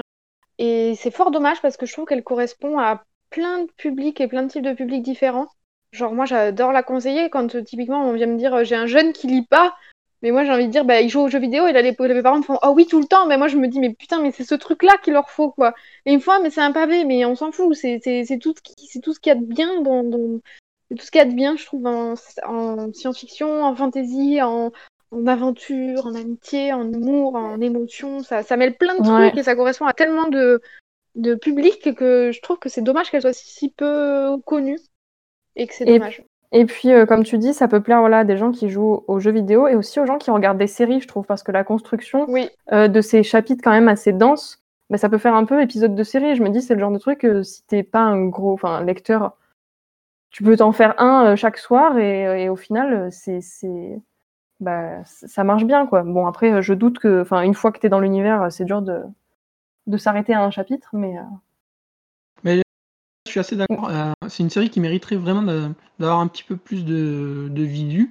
Euh, j'espère en tout cas qu'elle a son, son public parce que j'espère qu'on aura droit à la suite hein, parce que c'est des beaux livres, Oui. c'est une histoire vraiment trop cool. Euh, c'est un peu pour ça moi que je voulais faire euh, ce podcast parce que ben, le tome 3 sort, manque de chance euh, en plein en plein conflit. en plein confinement, euh, en plein second confinement, du coup, euh, elle aura pas la portée que qu'elle aurait pu avoir euh, sur une sortie classique. Euh, mais c'est vraiment euh, une série qui, qui mérite euh, d'être lue euh, et d'être partagée. Euh, nous, on, on la partagera. Moi, je pense que je sortirai euh, un article euh, un petit peu plus conséquent, euh, centré sur le tome 3, euh, comme j'avais fait pour les deux premiers. Donc, euh, on vous invite, euh, du moins moi, je vous invite à aller voir les chroniques des premiers tomes et euh, l'interview justement de Mina Sandberg qui nous parle un petit peu de l'univers, comment elle l'a créé, etc. Et aussi de, des éditions Achilleos qui nous avaient répondu un petit peu sur comment ils l'avaient déniché, comment ils avaient changé, comment ils avaient un petit peu travaillé le projet. Et du coup, il y a ça sur le blog, je mettrai les liens aussi en description. Euh, je pense que nous, on a fini. Je vous remercie euh, grandement pour votre temps. Euh, on peut te retrouver euh, où ça? Euh, sur, bah, sur le blog Chronique Comics. En général le vendredi, mais euh, des fois, des fois non. Et aussi sur Instagram où je suis, je suis, je suis pas mal active. Et Margot, où on te retrouve? Et euh, bah, Instagram où je suis active selon l'humeur. selon les lectures qu'elle fait. Ça marche. Eh bien, euh, encore une fois, merci beaucoup. Euh, comme d'habitude, toutes les notes de l'émission, euh, juste en dessous du, du détail du podcast, avec les liens sur les Instagram des gens participant à ce podcast. Peut-être le lien d'une chaîne YouTube beauté, mais ça, ça va dépendre des deux On va vous expliquer comment couper votre frange avec un ciseau à ongles. Voilà. En parlant, en euh, parlant de Twilight. voilà, on arrête la Pour tout le reste, ceux qui veulent les bonus euh, Twilight, euh, comme Tutsu dit, on va ouvrir un petit Patreon. Vous pouvez donner. plus sérieusement, vous nous retrouvez sur le blog, les réseaux sociaux, Facebook, Twitter, Instagram. Et comme d'habitude, à très bientôt. Merci à vous. Salut, salut. Lisez SSSS. Miaou.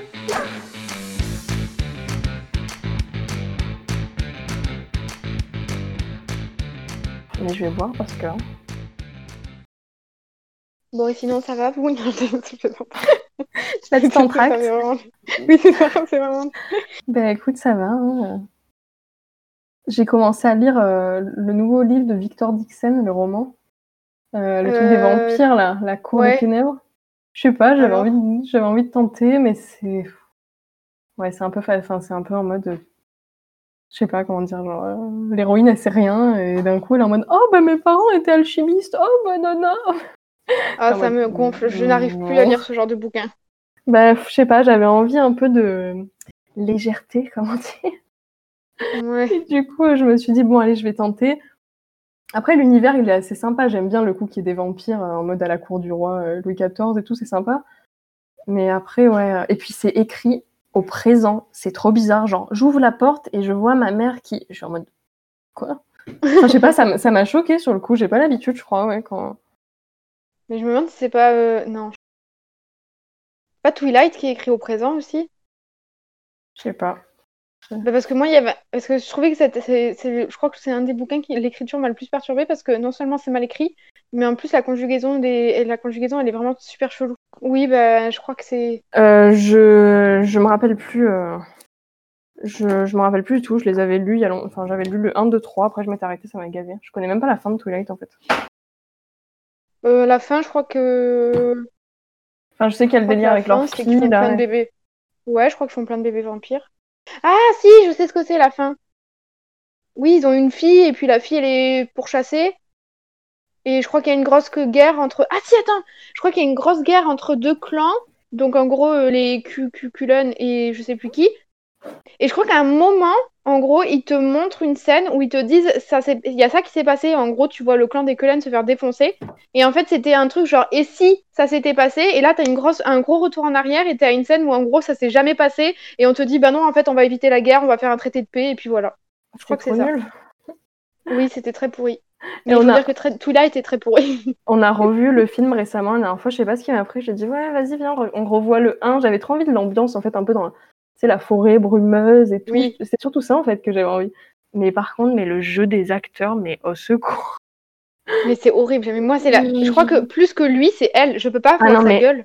Mais moi non plus, mais elle, on dirait Avec ses dents là, et tu sais qu'elle est. Elle est toujours comme ça quand elle voit, genre en mode.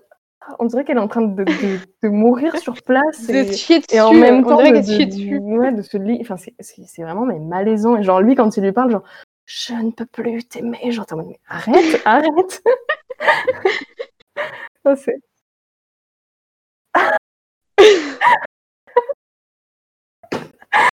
oh, et le coup de la pomme, le coup de la pomme aussi, c'était pitoyable. Ah oui. Regardez, c'est la couverture. C'est ça? Oui, c'est ça? oui, c'est ça. Et Fab qui en. non, mais... J'en peux plus.